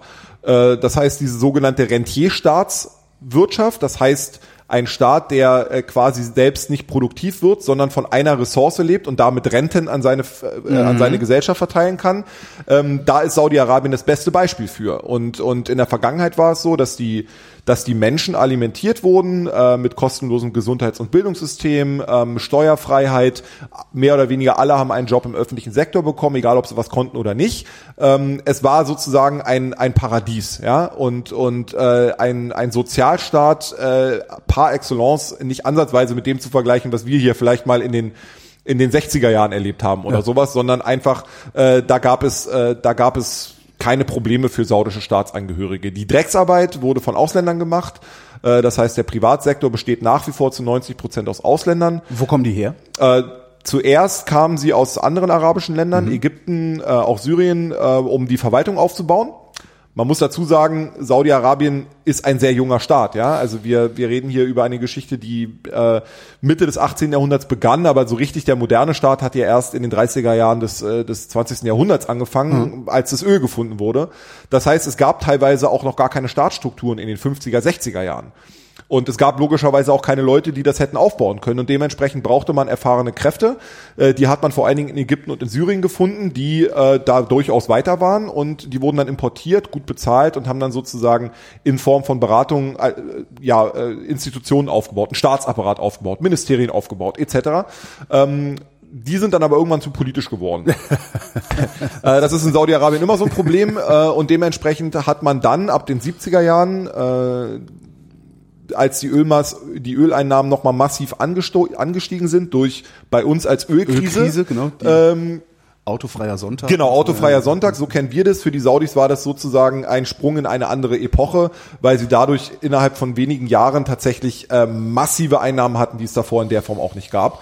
Ähm, und dann haben sie quasi die arabischen Gastarbeiter ausgetauscht und äh, haben eher auf Inder, Pakistaner, äh, Bangladeschis und so weiter gesetzt, die, die auch jetzt noch sozusagen diesen Billiglohnsektor dominieren. Und ähm, diese ganzen, dieses gesamte System steht eben einerseits durch dieses durch diese verschwenderische Vergangenheit und andererseits durch den niedrigen Ölpreis vor dem Kollaps. Und das hat MBS begriffen. Und das versucht MBS auch ja, überzuführen in eine Reformpolitik, die es so in der Form in Saudi-Arabien schlichtweg nicht gab. Diese Reformpolitik heißt Vision 2030. Das Ziel ist, bis 20, bis 2030 ähm, Saudi-Arabien unabhängig von den Öleinnahmen zu machen und eine diversifizierte, sehr technologisch hochwertige Wissensnation zu kreieren. Binnen zwölf Jahren. Ja, das ist extrem ambitioniert, das sieht man auch in Saudi-Arabien so.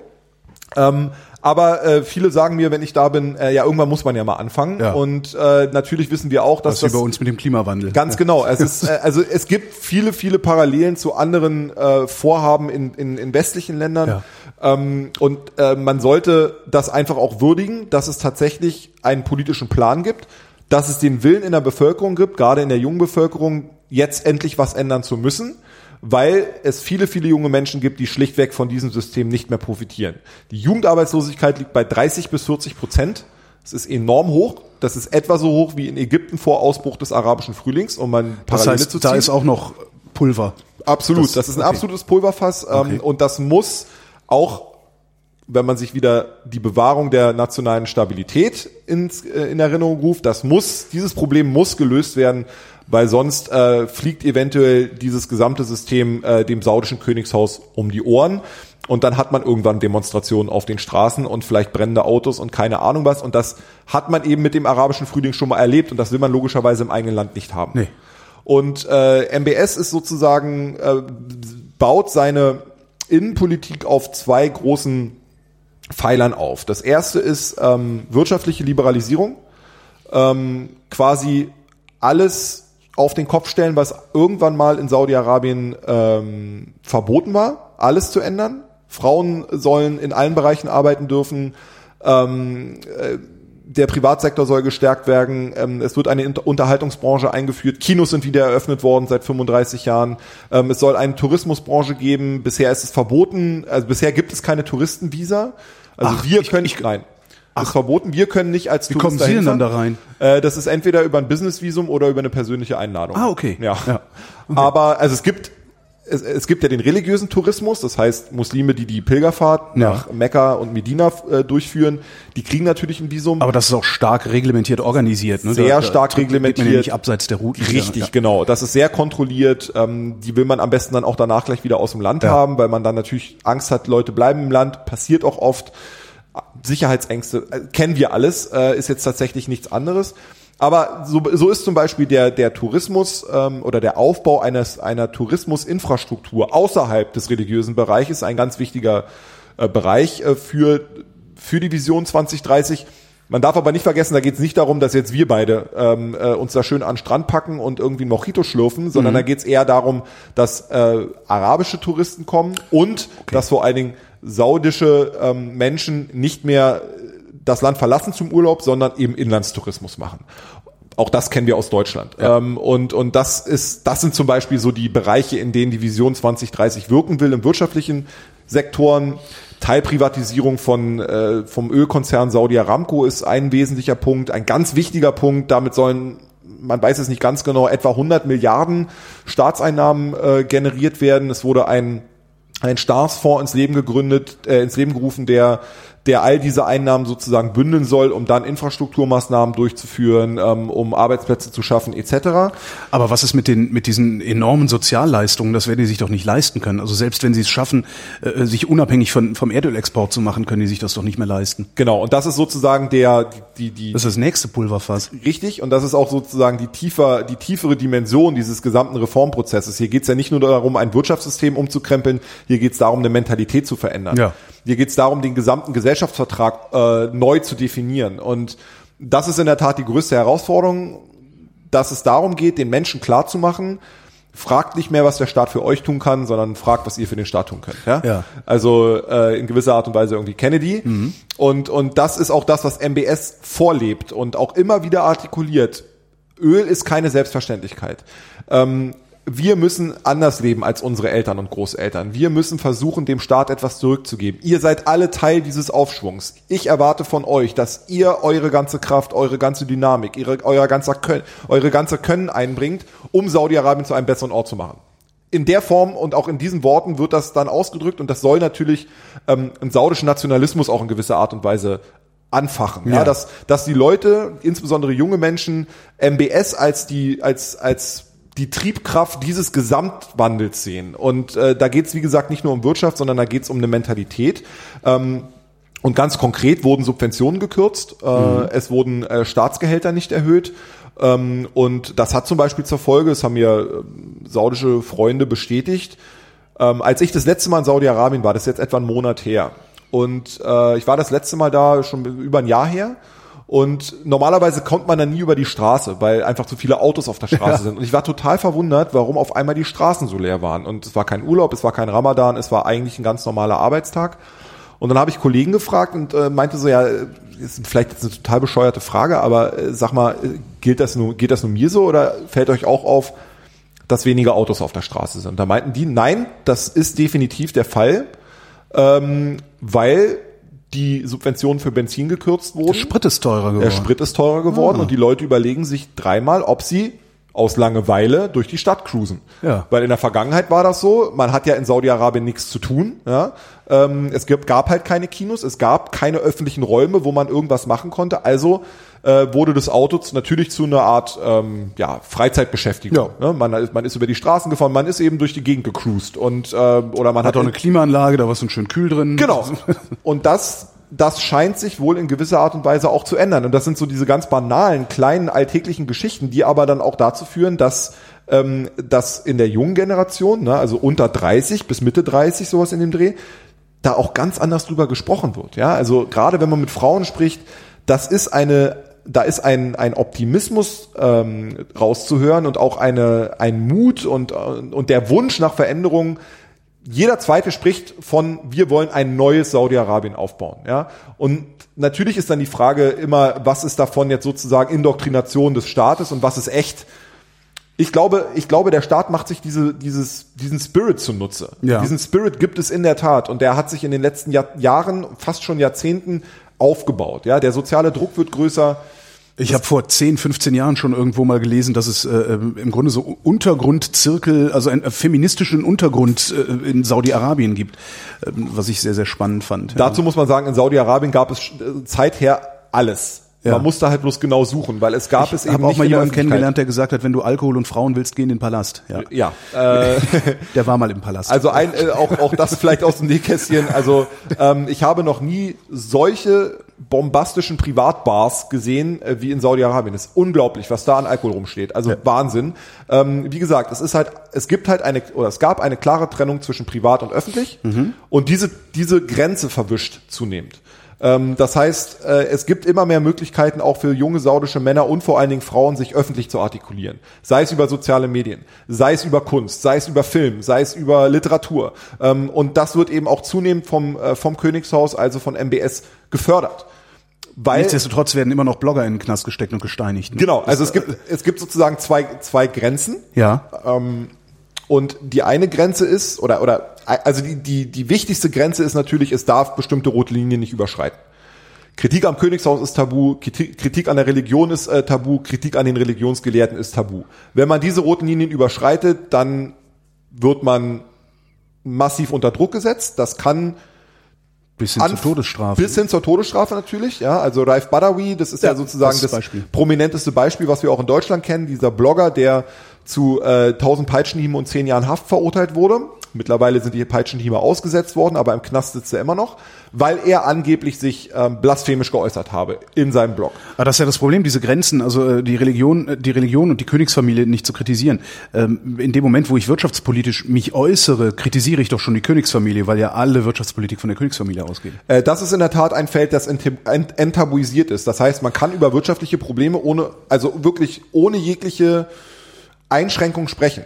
Das macht, das macht ja der Kronprinz selbst auch, ja? ja. Und, und das ist tatsächlich kein Tabu. Aber was zum Beispiel die Menschenrechte. Die Menschenrechte angeht, was die Politik Saudi-Arabiens im Jemen angeht, was ja. äh, diesen anti-iranischen Kurs angeht. Da ähm, bestehen diese roten Linien fort und da darf man auch, die darf man nicht überschreiten. Ähm, hinzu kommt, dass diese ganzen gesellschaftlichen Öffnungen, über die wir jetzt gesprochen haben, Kinos, Frauen dürfen Auto fahren, all diese ganzen Geschichten, die hier auch durch die Medien gegangen sind, und davon gibt es noch Hunderte und Tausende mehr, äh, dass die ja auch nicht aus Gutmenschentum erlassen werden, sondern dass das auch wirtschaftlicher Zwang ist. Überlegen Sie sich, was mit einer Volkswirtschaft passiert, in der Frauen nicht in der Lage sind, selbstständig ihr Büro zu erreichen äh, wo 50 Prozent wie in jedem anderen Land der Welt eben der Bevölkerung Frauen ja. sind und die in der Regel sehr viel besser ausgebildet sind als die Männer in Tatsächlich. Ja, das ist in Saudi-Arabien ganz eindeutig so. Wie kommt das denn? Ähm, weil dafür gibt's unterschiedliche Erklärungsansätze. Hm. Einer ist, dass Männer schlichtweg unmotivierter waren in der Vergangenheit, weil sie sich in einem patriarchalischen System nicht anstrengen mussten. Guter Grund, ja. ja. ja. Äh, auch das ist jetzt nicht so wahnsinnig anders zu vielen, vielen westlichen Gesellschaften, wo Frauen auch mehr kämpfen müssen, um an ihre Rechte zu bekommen. In Saudi-Arabien ist es mit Sicherheit noch mal stärker. Ähm, viele Frauen haben im Ausland studiert, ähm, kommen also wieder mit einer sehr, sehr guten Ausbildung, mit einem sehr guten Studium, sind anders sozialisiert so, worden, leben natürlich auch in den sozialen Netzwerken in gewisser Art und Weise. Männer ja auch, aber äh, Frauen machen sich das sozusagen in Saudi-Arabien sehr viel länger auch schon zunutze und sehen, sehen das auch als Chance, um, äh, um voranzukommen. Wenn ich von Frauen spreche, dann rede ich natürlich von einer gut ausgebildeten Mittelschicht, die meistens aus den Städten kommt. Ja. Das darf man nicht vergessen. Ja, also nicht alle Frauen in Saudi-Arabien sind so, genauso sind nicht alle Männer unmotiviert. Also das ist ja, aber ich will es nur noch mal klarstellen, weil ja. sonst ähm, denkt man vielleicht, wenn, wenn man hier, in, wenn man bei uns in die Eifel fährt, da sieht's ja ähnlich aus. Also von daher. Ja. Nur halt mit weniger Peitschenhieben, hoffe ich. Äh, genau. Und ähm, das, dieses Potenzial, was da ist, also dieses wirtschaftliche Potenzial, was Frauen darstellen, ähm, das ist in der Vergangenheit einfach nicht so genutzt worden, weil man Frauen schlichtweg verboten hat, ihren Job auszuüben. Ja. Und eines dieser Verbote ist das Fahrverbot gewesen natürlich. Ähm, und dementsprechend äh, wird das logischerweise und auch zu Recht in Saudi-Arabien und auch außerhalb Saudi-Arabiens als historischen Meilenstein gefeiert, dass jetzt MBS ab Juni die äh, das Autofahren für Frauen erlaubt. Ähm, und das ist natürlich auch historisch, aber dahinter steckt wirtschaftliches Kalkül. Wir brauchen diese Frauen als Humankapital, um unseren wirtschaftlichen Reformkurs voranzutreiben, weil ohne die Frauen werden wir es nicht schaffen. Ähm, wir müssen Arbeitsplätze schaffen, äh, insbesondere bei den Frauen ist die Arbeitslosigkeit natürlich enorm hoch Äh, und dementsprechend müssen wir das reduzieren, weil wenn uns das nicht gelingt, dann fliegt uns der ganze Laden um die Ohren. So ganz platt und ganz kurz und knapp zusammengefasst die Rechnung, warum gesellschaftliche Öffnungen stattfinden, aber eben bis zu einer bestimmten Grenze. Und, um auf Ihre Frage zurückzukommen, ähm, damit ist natürlich nicht politische Reform gemeint. Okay. Damit, da, es geht allein darum, so ein bisschen wie bei dem Chinesen, Ja. äh, ja, wir lassen Leute ins Land, ja, wir brauchen ausländische Investoren, dafür müssen wir unserer Bevölkerung und den Ausländern was anbieten. Kein Ausländer arbeitet bei uns, wenn er nicht ins Kino gehen kann Ja. oder wenn er hier nicht mehr in ein normales Hotel fahren kann oder mal sich an den Strand legen darf. Ähm, das heißt, das ist alles okay. Hier sind wir auch liberal, ja, so in bestimmten Maßen. Auch hier gibt's Grenzen. Aber wenn jetzt Leute anfangen, Demokratie zu fordern, wenn Leute anfangen, das Königshaus in Frage zu stellen, wenn Leute anfangen, darüber zu sprechen, was ist eigentlich mit der schiitischen Minderheit im Osten? Warum werden die eigentlich so schlecht behandelt? Oder bauen wir jetzt Kirchen im eigenen Land? Ähm, das ist ein ganz anderer Bereich. Und in diesem Bereich äh, kennt MBS nun wirklich keinen Spaß. Sondern da greift er ganz hart durch und macht auch ganz klar, hier ähm, bin ich der wirklich kompromisslose Anführer, der sagt, ich setze den Rahmen, was erlaubt ist und was nicht erlaubt ist. Autokratisch ähm, setzt damit auch die Politik seiner, seiner Vorgänger fort, aber reduziert die Macht sehr stark auf sich. Ja, das heißt, in der Vergangenheit war es so, dass das saudische, die saudische Herrschaft mh, keine Alleinherrschaft war. Natürlich hat man die Königsfamilie gehabt und natürlich gab es einen inneren Zirkel von, sagen wir mal, 12 bis 15 Prinzen. Dazu gehörte der jeweilige König und die haben sich so abgestimmt und so weiter. Und da gab es eben auch so einen Aushandlungsprozess zwischen den unterschiedlichen Clans innerhalb der Familie. MBS hat in den letzten zwei Jahren eigentlich die Macht von einer, oder hat die Macht sehr stark auf sich konzentriert. Also er hat aus einer Mehrprinzenautokratie eine Einprinzenautokratie gemacht. Und ähm, dementsprechend ist er Das sozusagen... finden die anderen Prinzen aber bestimmt nicht lustig, ne? Äh, sie sind, äh, also äh, das ist ja auch durch die Presse gegangen, im November 2017 gab es diese große Verhaftungswelle, ähm, eine Anti- Antikorruptionskampagne, wie es in Saudi-Arabien hieß, wo äh, MBS äh, auf unnachahmliche Art und Weise dann auch wirklich einflussreiche Prinzen, leitende Minister, Geschäftsleute und so äh, im Ritz-Carlton hat inhaftieren lassen. Also es gibt eben kein VIP-Gefängnis in Saudi-Arabien, also hat man äh, kurzerhand das äh, Ritz-Carlton dazu umfunktioniert. Ein wirklich Das schönes ist nicht das schlechteste für Hausarrest, ne? Ist ein schickes Hotel. Ich war da mal auf einer Konferenz. Äh, da, da, da wohnen durfte ich nie, war immer viel zu teuer, aber ist äh, wirklich nett. Und damit wollte er tatsächlich zeigen, ähm, ich mache hier Tabula Rasa, wenn es um die alten Eliten geht. Ja. Also ganz im Trumpschen Sinne oder ganz im Sinne von den Populisten dieser Welt, jemand aus dem Establishment macht Politik gegen das Establishment. Ja. Und das, ähm, das ist bei den jungen Menschen unglaublich gut angekommen, weil ähm, die natürlich auch das Gefühl haben, Mensch, da sitzen seit Jahrzehnten immer die gleichen Knalltüten, äh, die dominieren unsere Politik, die dominieren unsere Wirtschaft, die schöpfen sozusagen immer komplett die Sahne ab und äh, verbauen uns unsere Zukunft. Und jetzt kommt einer von uns, ja, äh, wie MBS, und sagt, ähm, okay, Feierabend damit, ich buchte euch ein äh, und gleichzeitig äh, hat er damit natürlich seine Macht konsolidiert, hat, äh, hat, hat sich gleichzeitig auch wirklich unliebsamer Kontrahenten entledigt ähm, und und das ist sozusagen dann auch noch der wirtschaftliche Aspekt dahinter, hat, ähm, hat die Leute erst dann freigelassen, als sie dann Milliarden abgedrückt haben. Äh, da sind wirklich äh, stink, stinkreiche Leute dabei gewesen und, und es gibt Schätzungen, die sagen, also äh, er hat damit 80 Milliarden Dollar eingenommen. Wow. Mit dieser Verhaftungswelle, ja. Und äh, am Ende des Tages äh, ist es ähm, ist es ein Vorgehen gewesen, sehr kompromisslos, sehr untypisch für saudische Art, was den, was den Betroffenen gezeigt hat, okay, äh, mit dem sollte ich mich besser nicht anlegen. Und, und entweder die Leute sind ruhig oder die Leute gehen ins Ausland ähm, oder die Leute haben sich komplett wieder in den Dienst der Sache gestellt, ja, und sind wieder in den Schoß der Familie zurückgekehrt und haben sozusagen, sind vor dem, vor dem zukünftigen Ke König in Staub gefallen und haben gesagt, okay, MBS, du bist unser Mann und ähm, wir sind dir gegenüber loyal. Das heißt, ähm, kurz gesagt, momentan gibt es tatsächlich keine Opposition, die MBS gefährlich werden könnte, weil er entweder davon profitiert, dass die Leute ganz viele Erwartungen in ihn stecken, oder weil er wirklich sehr, sehr restriktive und repressive Politik betreibt. Letztendlich macht er da ja einen Trick, haben Sie ja gerade gesagt. Ähm, kommt dieser Trick auch bei den jungen Leuten an? Also merken die, dass es nicht alles ist, was, was, was ihnen vielleicht zustehen sollte? Also gibt es, gibt es so eine unterschwellige Menschenrechtsdiskussion oder eine unterschwellige Demokratiediskussion? Also es gab in den letzten Jahrzehnten immer wieder Gruppen in Saudi-Arabien, die zum Beispiel eine konstitutionelle Monarchie gefordert haben. Ja. Ähm, das heißt, die, diese Diskussionen sind nicht neu. Momentan spielen sie aber wirklich keine Rolle. Jedenfalls nicht, was ich wahrnehme. Äh, MBS hat mal in einem Interview gesagt, die Demokratie ist nicht das System, das auf Saudi-Arabien passt. Und ich glaube, dass tatsächlich viele Menschen in Saudi-Arabien in der Demokratie keine, keine attraktive Alternative mehr sehen. Also ich, wo, wo, warum auch? Ich meine, wir in Deutschland empfinden, also zumindest die allermeisten noch, Ja. empfinden die Demokratie als das beste politische System. Ja. In vielen anderen Ländern der Welt ist das aber gar nicht so. Auch in Ländern wie zum Beispiel in den USA, ja. Ja. Und und äh, Saudi-Arabien ist sehr stark von den Amerikanern geprägt, sehr stark von amerikanischer Kultur geprägt. Ja gut, Und- aber selbst wenn viele in den USA keine Demokratie haben wollen, Meinungsfreiheit wollen sie haben, aber das hat Saudi-Arabien ja auch nicht. Genau. Äh, Und äh, da geht es dann zum Beispiel darum, ähm, was wird als Meinungsfreiheit verstanden. Und ähm, unabhängige Medien gab es in Saudi-Arabien nie. Äh, Allerdings hat sich durch die sozialen Medien doch schon ein Diskursraum entwickelt, der tatsächlich mehr Freiheit bietet, als es jemals zuvor der Fall war. Wird der überwacht? Der Diskurs? wird überwacht, selbstverständlich, und natürlich wird er auch von Seiten des Staates instrumentalisiert. Ja, auch da werden logischerweise äh, pro, also regimefreundliche ähm, äh, Fake-Accounts eingerichtet und und Trollarmeen. Trollarmeen Genau. äh, treiben da ihr Unwesen und so weiter und so fort. Das ist ganz klar. Aber es gibt durchaus Raum für eine gesellschaftliche Diskussion mh, für, über bestimmte Themen. Nicht über alle Themen natürlich. Über das Königshaus darf man natürlich nicht offen reden.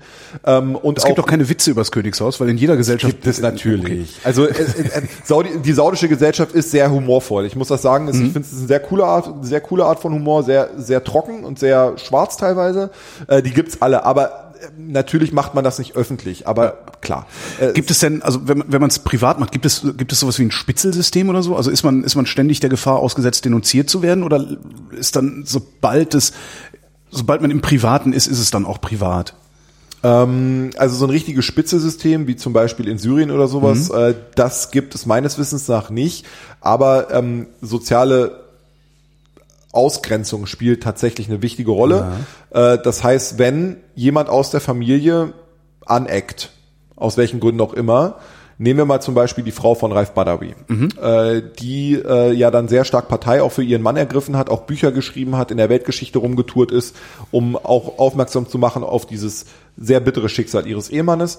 Äh, die ist von ihrer eigenen Familie verstoßen worden. Ähm, oder wenn man zum Beispiel sieht, äh, eine Frauenaktivistin, die vor einigen Jahren sich beim Autofahren hat filmen lassen Ja. und da auch relativ starke Kritik an dieser männerdominierten Gesellschaft geübt hat, äh, die im Westen sozusagen zu einer Vorreiterin der saudischen Emanzipation stilisiert wurde, im eigenen Land, aber auch von ihrer Familie verstoßen wurde. Ihr Mann hat sich von ihr scheiden lassen, die ist dann nach Australien ausgewandert. Das heißt, soziale Stigmatisierung spielt eine ganz, ganz wesentliche Rolle in dieser, in einer, in einer Gesellschaft, in der, ähm, in der die Familie nach wie vor der, der wichtigste Bestandteil auch äh, des Individuums ist, ja, oder der wichtigste Rückzugsort und, und wo, wo auch eine, eine, Herkunft, also die Stammesherkunft nach wie vor sehr wichtig ist, wo die Familienherkunft sehr wichtig ist. Ähm, das löst sich zwar logischerweise auch alles auf, aber es ist nach wie vor natürlich gerade für aus sozialem Image dann doch sehr, sehr entscheidend. Und das macht sich der Staat eben oftmals zunutze, wenn dann, wenn dann zum Beispiel jemand unter Terrorverdacht steht oder jemand unter Verdacht steht, den König oder wen auch immer kritisiert zu haben, dann muss man den nicht einen Kopf kürzer machen, also jedenfalls wirklich nur im, im krassesten Fall, sondern dann geht man erstmal ganz gepflegt auch an die Familie heran, sagt also euer Sohn, eure Tochter, Macht Das euch ist aber- gerade Schande. macht euch gerade Schande, genau. Und dann greifen diese Mechanismen. Und dann ist man auf einmal innerhalb seiner eigenen Community persona non grata und dann wird es sehr schwer, zum Beispiel zu heiraten, einen Job zu bekommen, eine Wohnung zu bekommen, etc. Und dann überlegt man sich das dreimal. Das heißt, auf diese, diese soften Mittel sind manchmal sehr viel wirksamer, als tatsächlich die Leute einzusperren.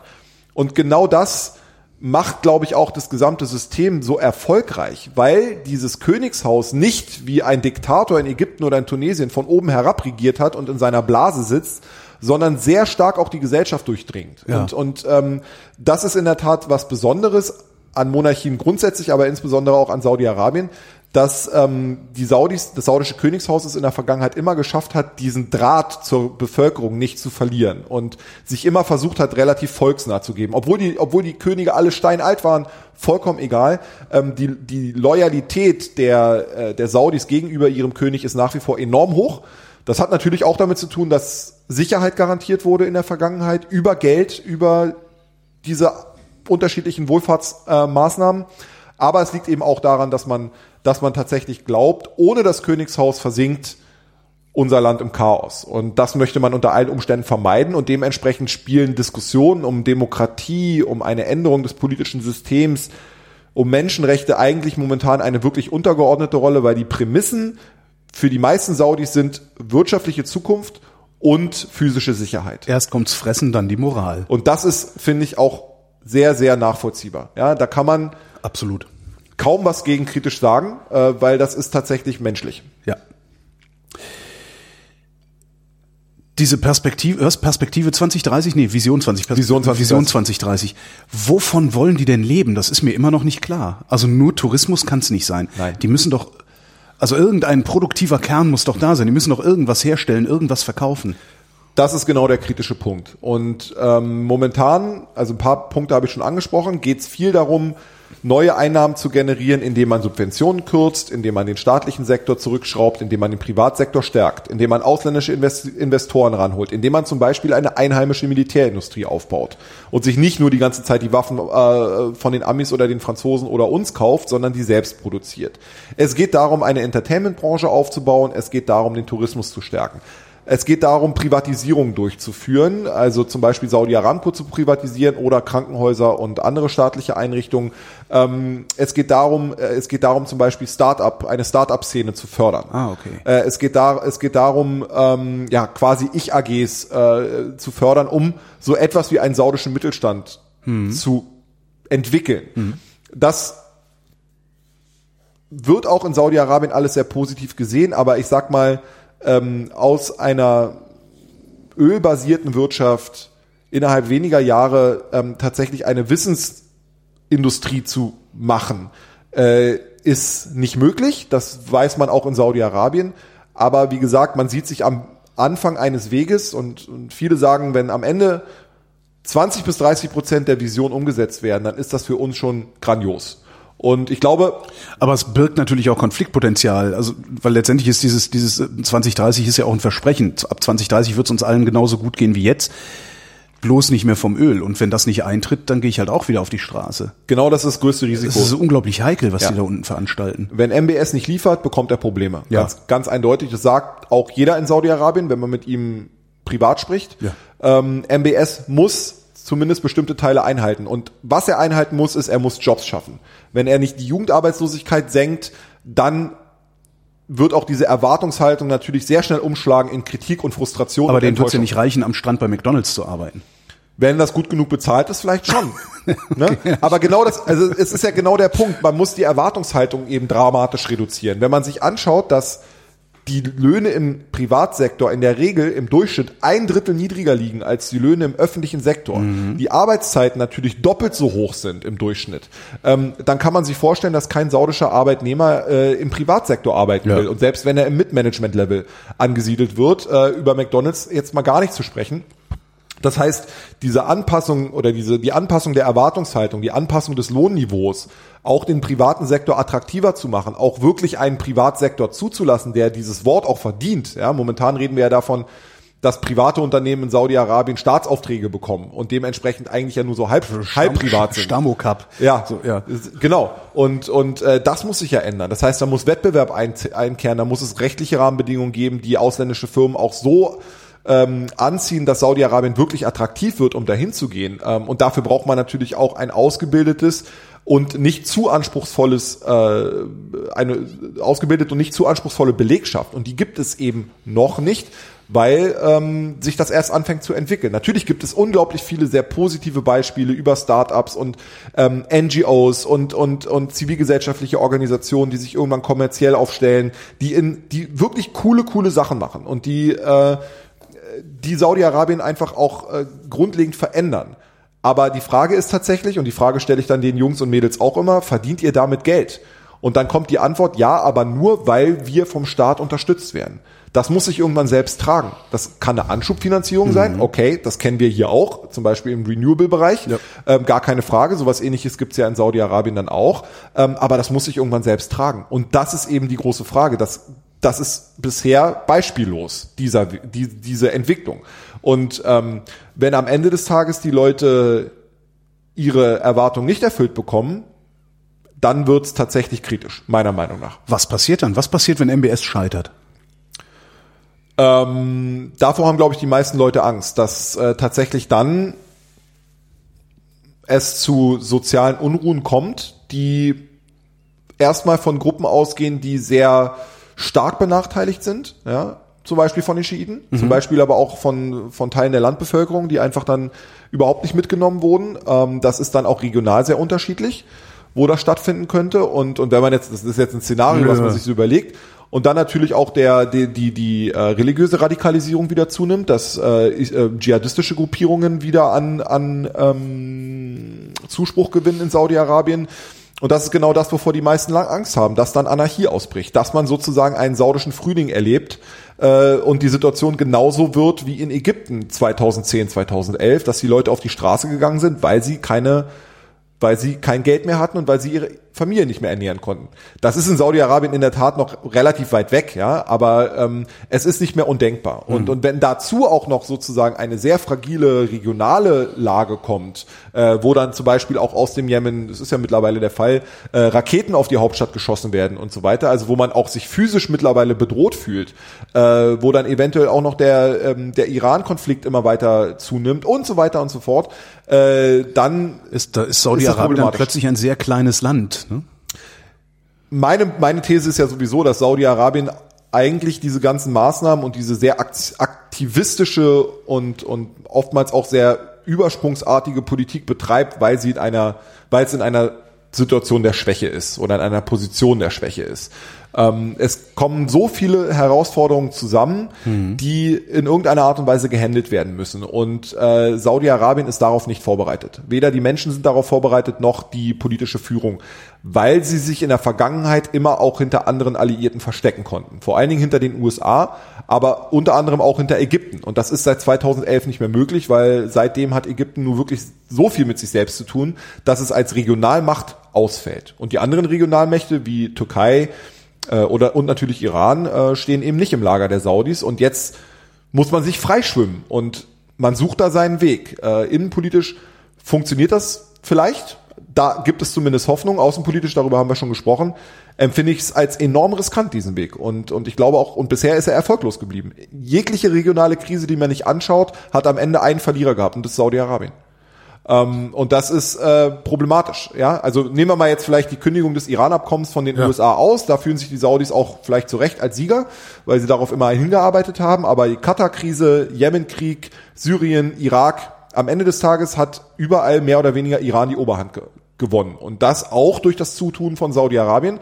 Äh, und wenn sich da nichts ändert an diesem Weg, wenn man nicht zurückkehrt auf einen eher ausgleichenden, gemäßigten, diplomatischen Weg, ähm, dann glaube ich, lassen sich diese Krisen auch nicht lösen. Aber in einer sehr aufgeheizten Weltsituation, in der wir gerade sind, wo man eben auch Leute wie Trump, Netanyahu und wen auch immer noch hat. Ein Erdogan äh, spielt noch mit, äh, springt da noch mit rum und MBS ist mit Sicherheit jetzt auch nicht irgendwie die coolste Sau, äh, der am unterkühltesten Politik macht. Dann äh, heizt sich das Ganze eben schnell an und das ist tatsächlich die große Gefahr, die ich sehe. Und die äh, Ereignisse, die jetzt Trump auch nochmal ins Rollen gebracht hat, äh, deuten eher darauf hin, dass das Ganze sich noch dramatisiert, als dass es sich abschwächt. Diese Sicht auf Saudi-Arabien, haben, haben nur Sie die oder hat auch in Saudi-Arabien jemand die? Also hat MBS möglicherweise Personal, Berater um sich, die ihm auch sagen können und auf die er hört? Tritt man ein bisschen leiser, tritt man ein bisschen kürzer? Ähm, das ist ganz schwer zu sagen, wer tatsächlich Zugang zu MBS hat und wie beratungsresistent er ist und äh, was er sich anhört und was nicht. Ich glaube, und das ist auch das, was ich von meinen saudischen Gesprächspartnern zu hören bekomme, ähm, dass ich alles das, was die Innenpolitik angeht, schon, glaube ich, auch die Haltung von vielen Saudis treffe. Mhm. Und äh, die auch durchaus zugestehen, dass die Kritik, die ich äh, äußere, dass die auch in gewisser Art und Weise legitim ist, aber ähm, ich schon sie schon honorieren, dass ich ein gewisses Verständnis aufbringe für die innenpolitische Situation. Ja. Äh, was die Außenpolitik angeht, und da bin ich jetzt nicht der Einzige, der massive Kritik an Saudi-Arabien übt, sieht das Ganze natürlich anders aus. Ja, in Saudi-Arabien selbst gibt es darüber keine Diskussion. Es gibt keine öffentliche Diskussion Klar. darüber, ob, die Aus, ob der außenpolitische Kurs falsch ist. Ähm, oder ob Wär- er der richtige ja ist. Kritik an der Königsfamilie. Richtig. Und äh, dieser anti-iranische Kurs ist ähm, Teil der politischen Stimmung. Ja. Das ist Mainstream. Das ist auch nicht etwas, was kosmetisch, künstlich den Leuten eingepflanzt wurde, sondern dieses Feindbild Iran ist ähnlich, glaube ich, wie das Feindbild Indien für die Pakistaner. Oder wie wir Deutschen äh, jahrhundertelanges Feindbild Frankreich hatten. Ja. Das ist tatsächlich mitgewachsen und dementsprechend kann man diese anti iranischen Ressentiments sehr schnell wieder äh, an die Oberfläche holen. Das, damit macht er, wie gesagt, populistische Politik. Ähm, ob es Leute gibt, die ihm sagen, Junge, mach mal langsam und wir müssen jetzt mal gucken, dass wir einen oder zwei dieser Krisen irgendwie gemanagt bekommen. Ja. Das hoffe ich. Ich weiß es nicht. Ähm, und ich habe nach wie vor Hoffnung, dass insbesondere so sehr sensible Felder wie Jemen, äh, dass die auch in Zukunft wieder mit einer saudischen Politik versucht, man versucht die zu lösen, äh, ähm, indem man Diplomatie macht. Aber äh, wie gesagt, wenn man hinter sich, wenn man glaubt, dass man die Amerikaner unter Trump hinter sich hat, der nun wirklich alles andere macht, als eine solche Politik zu betreiben, dann fühlt man sich logischerweise in seinem Weg auch bestärkt. Und, und Israel, USA und Saudi-Arabien und die jeweiligen Führer legen, glaube ich, ähm, da sehr stark auf einer Wellenlänge, dass man Iran eindämmen muss, dass Iran ähm, im Schatten des, des Nuklearabkommens seinen regionalen Einfluss so weit ausgeweitet hat, dass er direkte Sicherheitsinteressen von Saudi-Arabien und Israel bedroht. Und Trump hat es ja auch gesagt, oder sogar amerikanische Städte mit der Atombombe bedroht. Ähm, und diese Haltung schweißt diese drei Mächte Ja. zusammen. Dazu gehören, glaube ich, noch die Vereinigten Arabischen Emirate und Ägypten. Ähm, und das bildet sozusagen so jetzt so, so, ein- so ein Club der Iran-Hasser. Ja. Und ähm, da Was, es ist ja, was es ja auch für jedes Clubmitglied sehr leicht macht, weil man muss sich kein anderes Feindbild suchen. Genau, also der Feind ja. meines Feindes ist mein Freund. Genau, Also, ist, genau. also die, dieses Motto passt da momentan äh, sehr gut und das erschwert natürlich jegliche Lösung eines, Region, eines dieser Regionalkonflikte. Es ähm, erweitert sozusagen auch die Gräben in der Region. Also wenn wir jetzt diesen Block USA, Israel, Saudi-Arabien auf der einen Seite haben, dann haben wir auf der anderen Seite eher einen Block Katar, Iran, Türkei. Ja? Und auch das ähm, ist ja eigentlich äh, nicht historisch so gewachsen, sondern es sind jetzt Ad-Hoc-Allianzen, die sich bilden und die sich eben auch aufgrund dieser, dieser sehr aufgeheizten Stimmung bilden. Ja? Und wenn wenn, wie gesagt, wenn MBS Khamenei als neuen Hitler des Nahen und Mittleren Ostens bezeichnet, und das hat er mehrmals getan, oder ähm, oder wenn, wenn Iran, wie gesagt, für alles verantwortlich gemacht wird, dann äh, ist das natürlich auch schwierig, äh, diese Rhetorik mit einer ja, pragmatischen Politik irgendwie zu unterfüttern, weil das ja dann relativ Irgendwann- stark irgendwann diametral eskaliert die. Rhetorik halt so weit, dass nur noch nur noch äh, ja bewaffneter Konflikt. Äh, also das das Problem an, an dieser Rhetorik ist ja. Ja. sie muss sich ja immer steigern. Es gibt ja immer eine Iteration, eine Iteration, aber irgendwann hat man halt alles gesagt. Richtig. Ähm, glauben Sie, dass es einen Krieg da unten geben wird? Also noch einen Krieg oder einen großen Krieg und nicht nur die regionalen äh, Konflikte, die wir da sehen? Ich hoffe es nicht, aber ich glaube leider, dass äh, durch die Aufkündigung des äh, Nuklearabkommens durch Trump, Donald Trump die Gefahr für einen Krieg wirklich größer geworden ist. Ähm, vielleicht nicht direkte Konfrontation zwischen Saudi-Arabien und Iran, aber zwischen, äh, zwischen Iran und Israel. Ja. Äh, das zeichnet sich vermutlich ab, ähm, hoffentlich nicht so schnell, aber äh, die Gefahr sehe ich in der Tat und dann ist Saudi-Arabien da in irgendeiner Art und Weise mit dran beteiligt. Ähm, welche Ziele, welche strategischen Ziele da die Saudis verfolgen, ist mir schleierhaft, weil niemand kann wirklich ernsthaft in Saudi-Arabien einen Krieg mit Iran wollen. Das ist ähm, das ist für jede für jede regionale für jeden regionalen Akteur wäre das eine Katastrophe und und äh, das hätte selbstverständlich globale Auswirkungen und ähm, das kann eigentlich niemand wollen und meine Gesprächspartner in Saudi-Arabien sagen ähm, ja klar will MBS provozieren. Er will auch eskalieren, aber er will nicht, dass das Kind dann in den Brunnen fällt und man auf einmal äh, sich irgendwie Stirn an Stirn mit den Iranern gegenübersteht. Das soll man, das trägt man dann so ein bisschen im Jemen aus und vielleicht auch in Syrien, aber direkter Krieg will niemand. Ja, und ein Kollege von mir hat das mal, ein saudischer Kollege hat das mal ganz gut gesagt.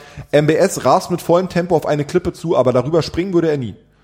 Und, und das ist, das glaube ich auch. Das ist tatsächlich, äh, das Ziel Saudi-Arabiens ist, die Kosten für Iran so weit in die Höhe zu treiben, Ja. dass sie irgendwann, dass Iran selbst sagt, okay, das ist jetzt für uns das Engagement in der arabischen Welt ist zu teuer geworden in vielerlei Hinsicht, Ja. politisch, finanziell, wirtschaftlich, äh, internationale, was die internationale Reputation angeht. Okay, wir ziehen uns zurück. Nur momentan ist es passiert genau das Gegenteil. Die Iraner investieren eigentlich relativ wenig und die Saudis verpulvern ihre Kapazitäten zum Beispiel im Jemen und geben da mehrere Milliarden im Monat aus, um diesen Krieg am Leben zu halten. Ähm, also das sind zum Beispiel auch eine Fehlkalkulation. Und die größte Gefahr, die ich sehe, ist, dass es keine bewusste Kriegsentscheidung gibt, sondern dass es einen da so Krieg gibt, den, genau, dass es einen Krieg gibt, den eigentlich niemand will. Und äh, leider Gottes trägt Trump dazu bei, dass diese, dass diese Situation realistischer wird. Was ich am Anfang der Sendung eigentlich schon fragen wollte, warum eigentlich ausgerechnet Saudi-Arabien? Das ist so ein bisschen Zufall. Also ich habe ja Islamwissenschaft studiert, also Ja. eine Faszination für die Region und ein Interesse, wissenschaftliches Interesse für die Region hatte ich immer. Ähm, und man hat an der Uni schlichtweg zu Saudi-Arabien nichts gelernt, weil es wurde nichts angeboten. Es war eine Blackbox. Ja. Und ähm, ich war dann zufällig mal aus, aus beruflichen Gründen nach meinem Studium äh, in Saudi-Arabien, habe da eine Messe betreut. Ja? Ja. Also das war hatte überhaupt nichts mit Wissenschaft zu tun und bin dann das erste Mal wirklich auch, äh, das war 2008 glaube ich, und äh, bin dann das erste Mal in Berührung mit Saudi-Arabien gekommen und dann hat sich das so entwickelt. Und äh, ich finde es äh, ein sehr faszinierendes und extrem widersprüchliches Land, was aufgrund dieser Strukturen, über die wir gesprochen haben, aufgrund der Herausforderungen, aufgrund auch der demografischen Kluft, die es da gibt, äh, ja in der Region für mich das spannendste Land überhaupt ist, äh, weil es relevant hat, Relevanz hat für die Weltpolitik, weil es die Ressourcen hat ähm, und weil es unglaubliche Widersprüche und Herausforderungen zu bewältigen hat. Äh, das finde ich in der Tat sehr, sehr spannend und, und deswegen glaube ich, unabhängig davon, dass es wahrscheinlich jetzt auch politisch immer wichtiger wird, äh, glaube ich, dass es ein sehr spannendes Thema auch für die nächsten Jahre noch sein kann. Und wenn man dann dahin fährt, was, was findet man da eigentlich für ein Land vor? Also wie sind Land und Leute? Wie, wie ist es in Saudi-Arabien? Ähm, Saudi-Arabien ist äh, ein faszinierendes Land, äh, hat seine schönen Ecken tatsächlich. Ich würde jetzt zum Beispiel die St- Also weil das Bild, was ich im Kopf habe, ist ja alles Wüste. ja Wüste kann sehr schön sein. Äh, stimmt auch. Ne? Also es ist eben, also es kann sehr faszinierend sein äh, landschaftlich. Ähm, wie gesagt, die Menschen sind äh, sind ähm, sehr interessant, ähm, etwas zurückhaltend, ähm, öffnen einem jetzt nicht jede Tür, wenn man da als erstes Mal aufschlägt. Man muss schon Vertrauen aufbauen. Also wie die Berliner. Äh, ja, vielleicht, ja, ja, äh, kann gut sein, ja. Also ähm, Ich bin Kölner, ich bin genau anders. Also Genau, äh, ihr Kölner seid anders, wir Berliner, weil ich bin gebürtiger Berliner. Äh, ja, kann, kann gut sein. Ähm, dass das, dass sich das so ein bisschen ähnelt. Sie sind, ähm, also man kennt ja so aus interkulturellen Seminaren und so, ähm, ja, man muss mit den mit den Arabern muss man dann erstmal über Land und Leute reden. genau, erstmal ohne Ende Tee trinken und dann den Teppich runter. Bei den Saudis kann man es echt komplett vergessen. Ja, die Saudis, man kommt da rein, man setzt sich hin, man sagt guten Tag und dann geht's los. Dann wird aber auch Tacheles geredet und die haben auch ganz klare Vorstellungen in jedem Bereich und sie sie sind tatsächlich nicht auf den Mund gefallen und das macht die ganze Sache oftmals anstrengend, aber eben auch extrem spannend. Ähm, sie sind äh, sehr klar in ihrer in ihrer Haltung äh, bei vielen Punkten. Sie sind sehr ähm, sehr selbstbewusst auch. Gleichzeitig aber leiden sie in einer gewisser Art und Weise auch unter Minderwertigkeitskomplex. So. Und äh, das äh, wirkt sich dann auf hoher Politik manchmal aus, ja, Ja. weil auch das ist ähm, das, was MBS macht, ist natürlich, ist natürlich eine dicke Eierpolitik, ja. Ähm, und das ist auf, auf privater Ebene manchmal ähnlich, aber das macht die ganze Sache eben immer sehr äh, ja, dynamisch. Und, und ich bin sehr gerne da ähm, und habe natürlich auch viele gute Freunde und Bekannte dort aber sehe das Land tatsächlich als ähm, erstmal als wissenschaftliches Aufgabengebiet, wo es auch viel viel zu tun ist und ähm, ja natürlich bestimmte Meinungen und Haltungen sind mir absolut fremd und werden wir fremd bleiben. Äh, das ist auch in Ordnung so. Äh, das Geht das, denen wahrscheinlich das geht genauso, Denen, ne? das, ja, klar. Das geht denen ganz genauso und und äh, wie gesagt in den letzten Jahren tut sich da unglaublich viel und man kann diesen Wandel tatsächlich irgendwie mit Händen greifen und das macht es eben sehr sehr spannend. Wenn es denn dann mal Touristenvisa geben sollte, will man dahin reisen?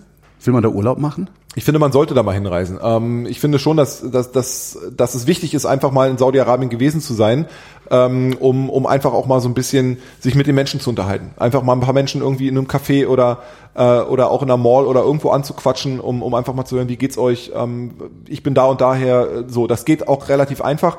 Touristisch gibt's mit Sicherheit schönere und spannendere Orte. Auch, auch Saudi-Arabien hat ein paar UNESCO-Weltkulturerbestätten, ähm, hat sehr viel schöne Strände, die natürlich noch sehr unerschlossen sind. Mhm. Man kann da gut schnorcheln und tauchen. Ähm, das will man eben alles aufbauen. Mit Sicherheit ist Mekka und Medina unglaublich interessant, aber für uns Nicht-Muslime eben nicht erreichbar. Das hätte ich jetzt gefragt. Also genau. wir dürfen da gar nicht hin. Also Nein. Ich, äh, wir dürfen da nicht hin. Nein. Und äh, weil zu viele Muslime schon da sind, dass sie nicht noch die ganzen anderen Bekloppten da haben wollen, oder einfach nur, weil es uns nichts angeht, weil es äh, weil es nicht Muslimen nicht erlaubt ist, dahin zu reisen. Ah, okay. Ja. Mhm. Äh, aber auch Jeddah zum Beispiel ähm, am Roten Meer ist, ist tatsächlich eine schöne, eine schöne Stadt mit einer schönen Strandpromenade. Äh, und, und da kann man, da kann man ganz gut auch Zeit verbringen. Also, und wie gesagt, einfach das Erlebnis mal zu haben, dann auch durch die Chub al-Khali, äh, also die, das leere Viertel, die große Wüste in Saudi-Arabien zu reisen, äh, sich da einfach mal was anzuschauen, irgendwie ein Picknick irgendwie auf einer Düne zu machen und sowas, kann man in anderen Ländern natürlich auch. Aber ähm, wie gesagt, äh, Saudi-Arabien ist da schon spannend. Ich glaube, natürlich wird Saudi-Arabien kein Touristenmagnet, ja. Also das wollen die auch gar nicht werden. Aber wenn man mal die Möglichkeit hat, nach Saudi-Arabien zu kommen, für ein paar Tage oder vielleicht auch länger, äh, egal ob jetzt touristisch oder beruflich, dann sollte man das schon mal machen und sollte, man sollte sich versuchen, so ein bisschen auf das Land einzulassen. Und, und man sollte einfach auch ein bisschen mal aufsaugen, was da gerade passiert und unsere Scheuklappen ablegen und, und einfach auch mal sagen, es sind auch Menschen, die ihr Alltag haben, die ihre Probleme bewältigen müssen, einfach mal mit ein paar Menschen reden, mal mit ein paar saudischen Frauen ins Gespräch kommen, einfach vielleicht auch mal. Kann ich dann, welche Sprache sprechen? Sprechen die Englisch? Englisch, die meisten Alle. sprechen Englisch, das okay. ist in den Städten also überhaupt gar kein Problem. Nein, also man braucht da, man, natürlich ist Arabisch immer besser und, und mit vielen, ich kommuniziere mit vielen auch auf Arabisch, aber ähm, äh, das geht, äh, gerade wenn man in den Städten ist, natürlich äh, geht das ohne Probleme auf Englisch okay. und äh, viele von denen sprechen besser Englisch als ich, also es ist kein Problem. Sebastian Sohns, vielen Dank. Gerne.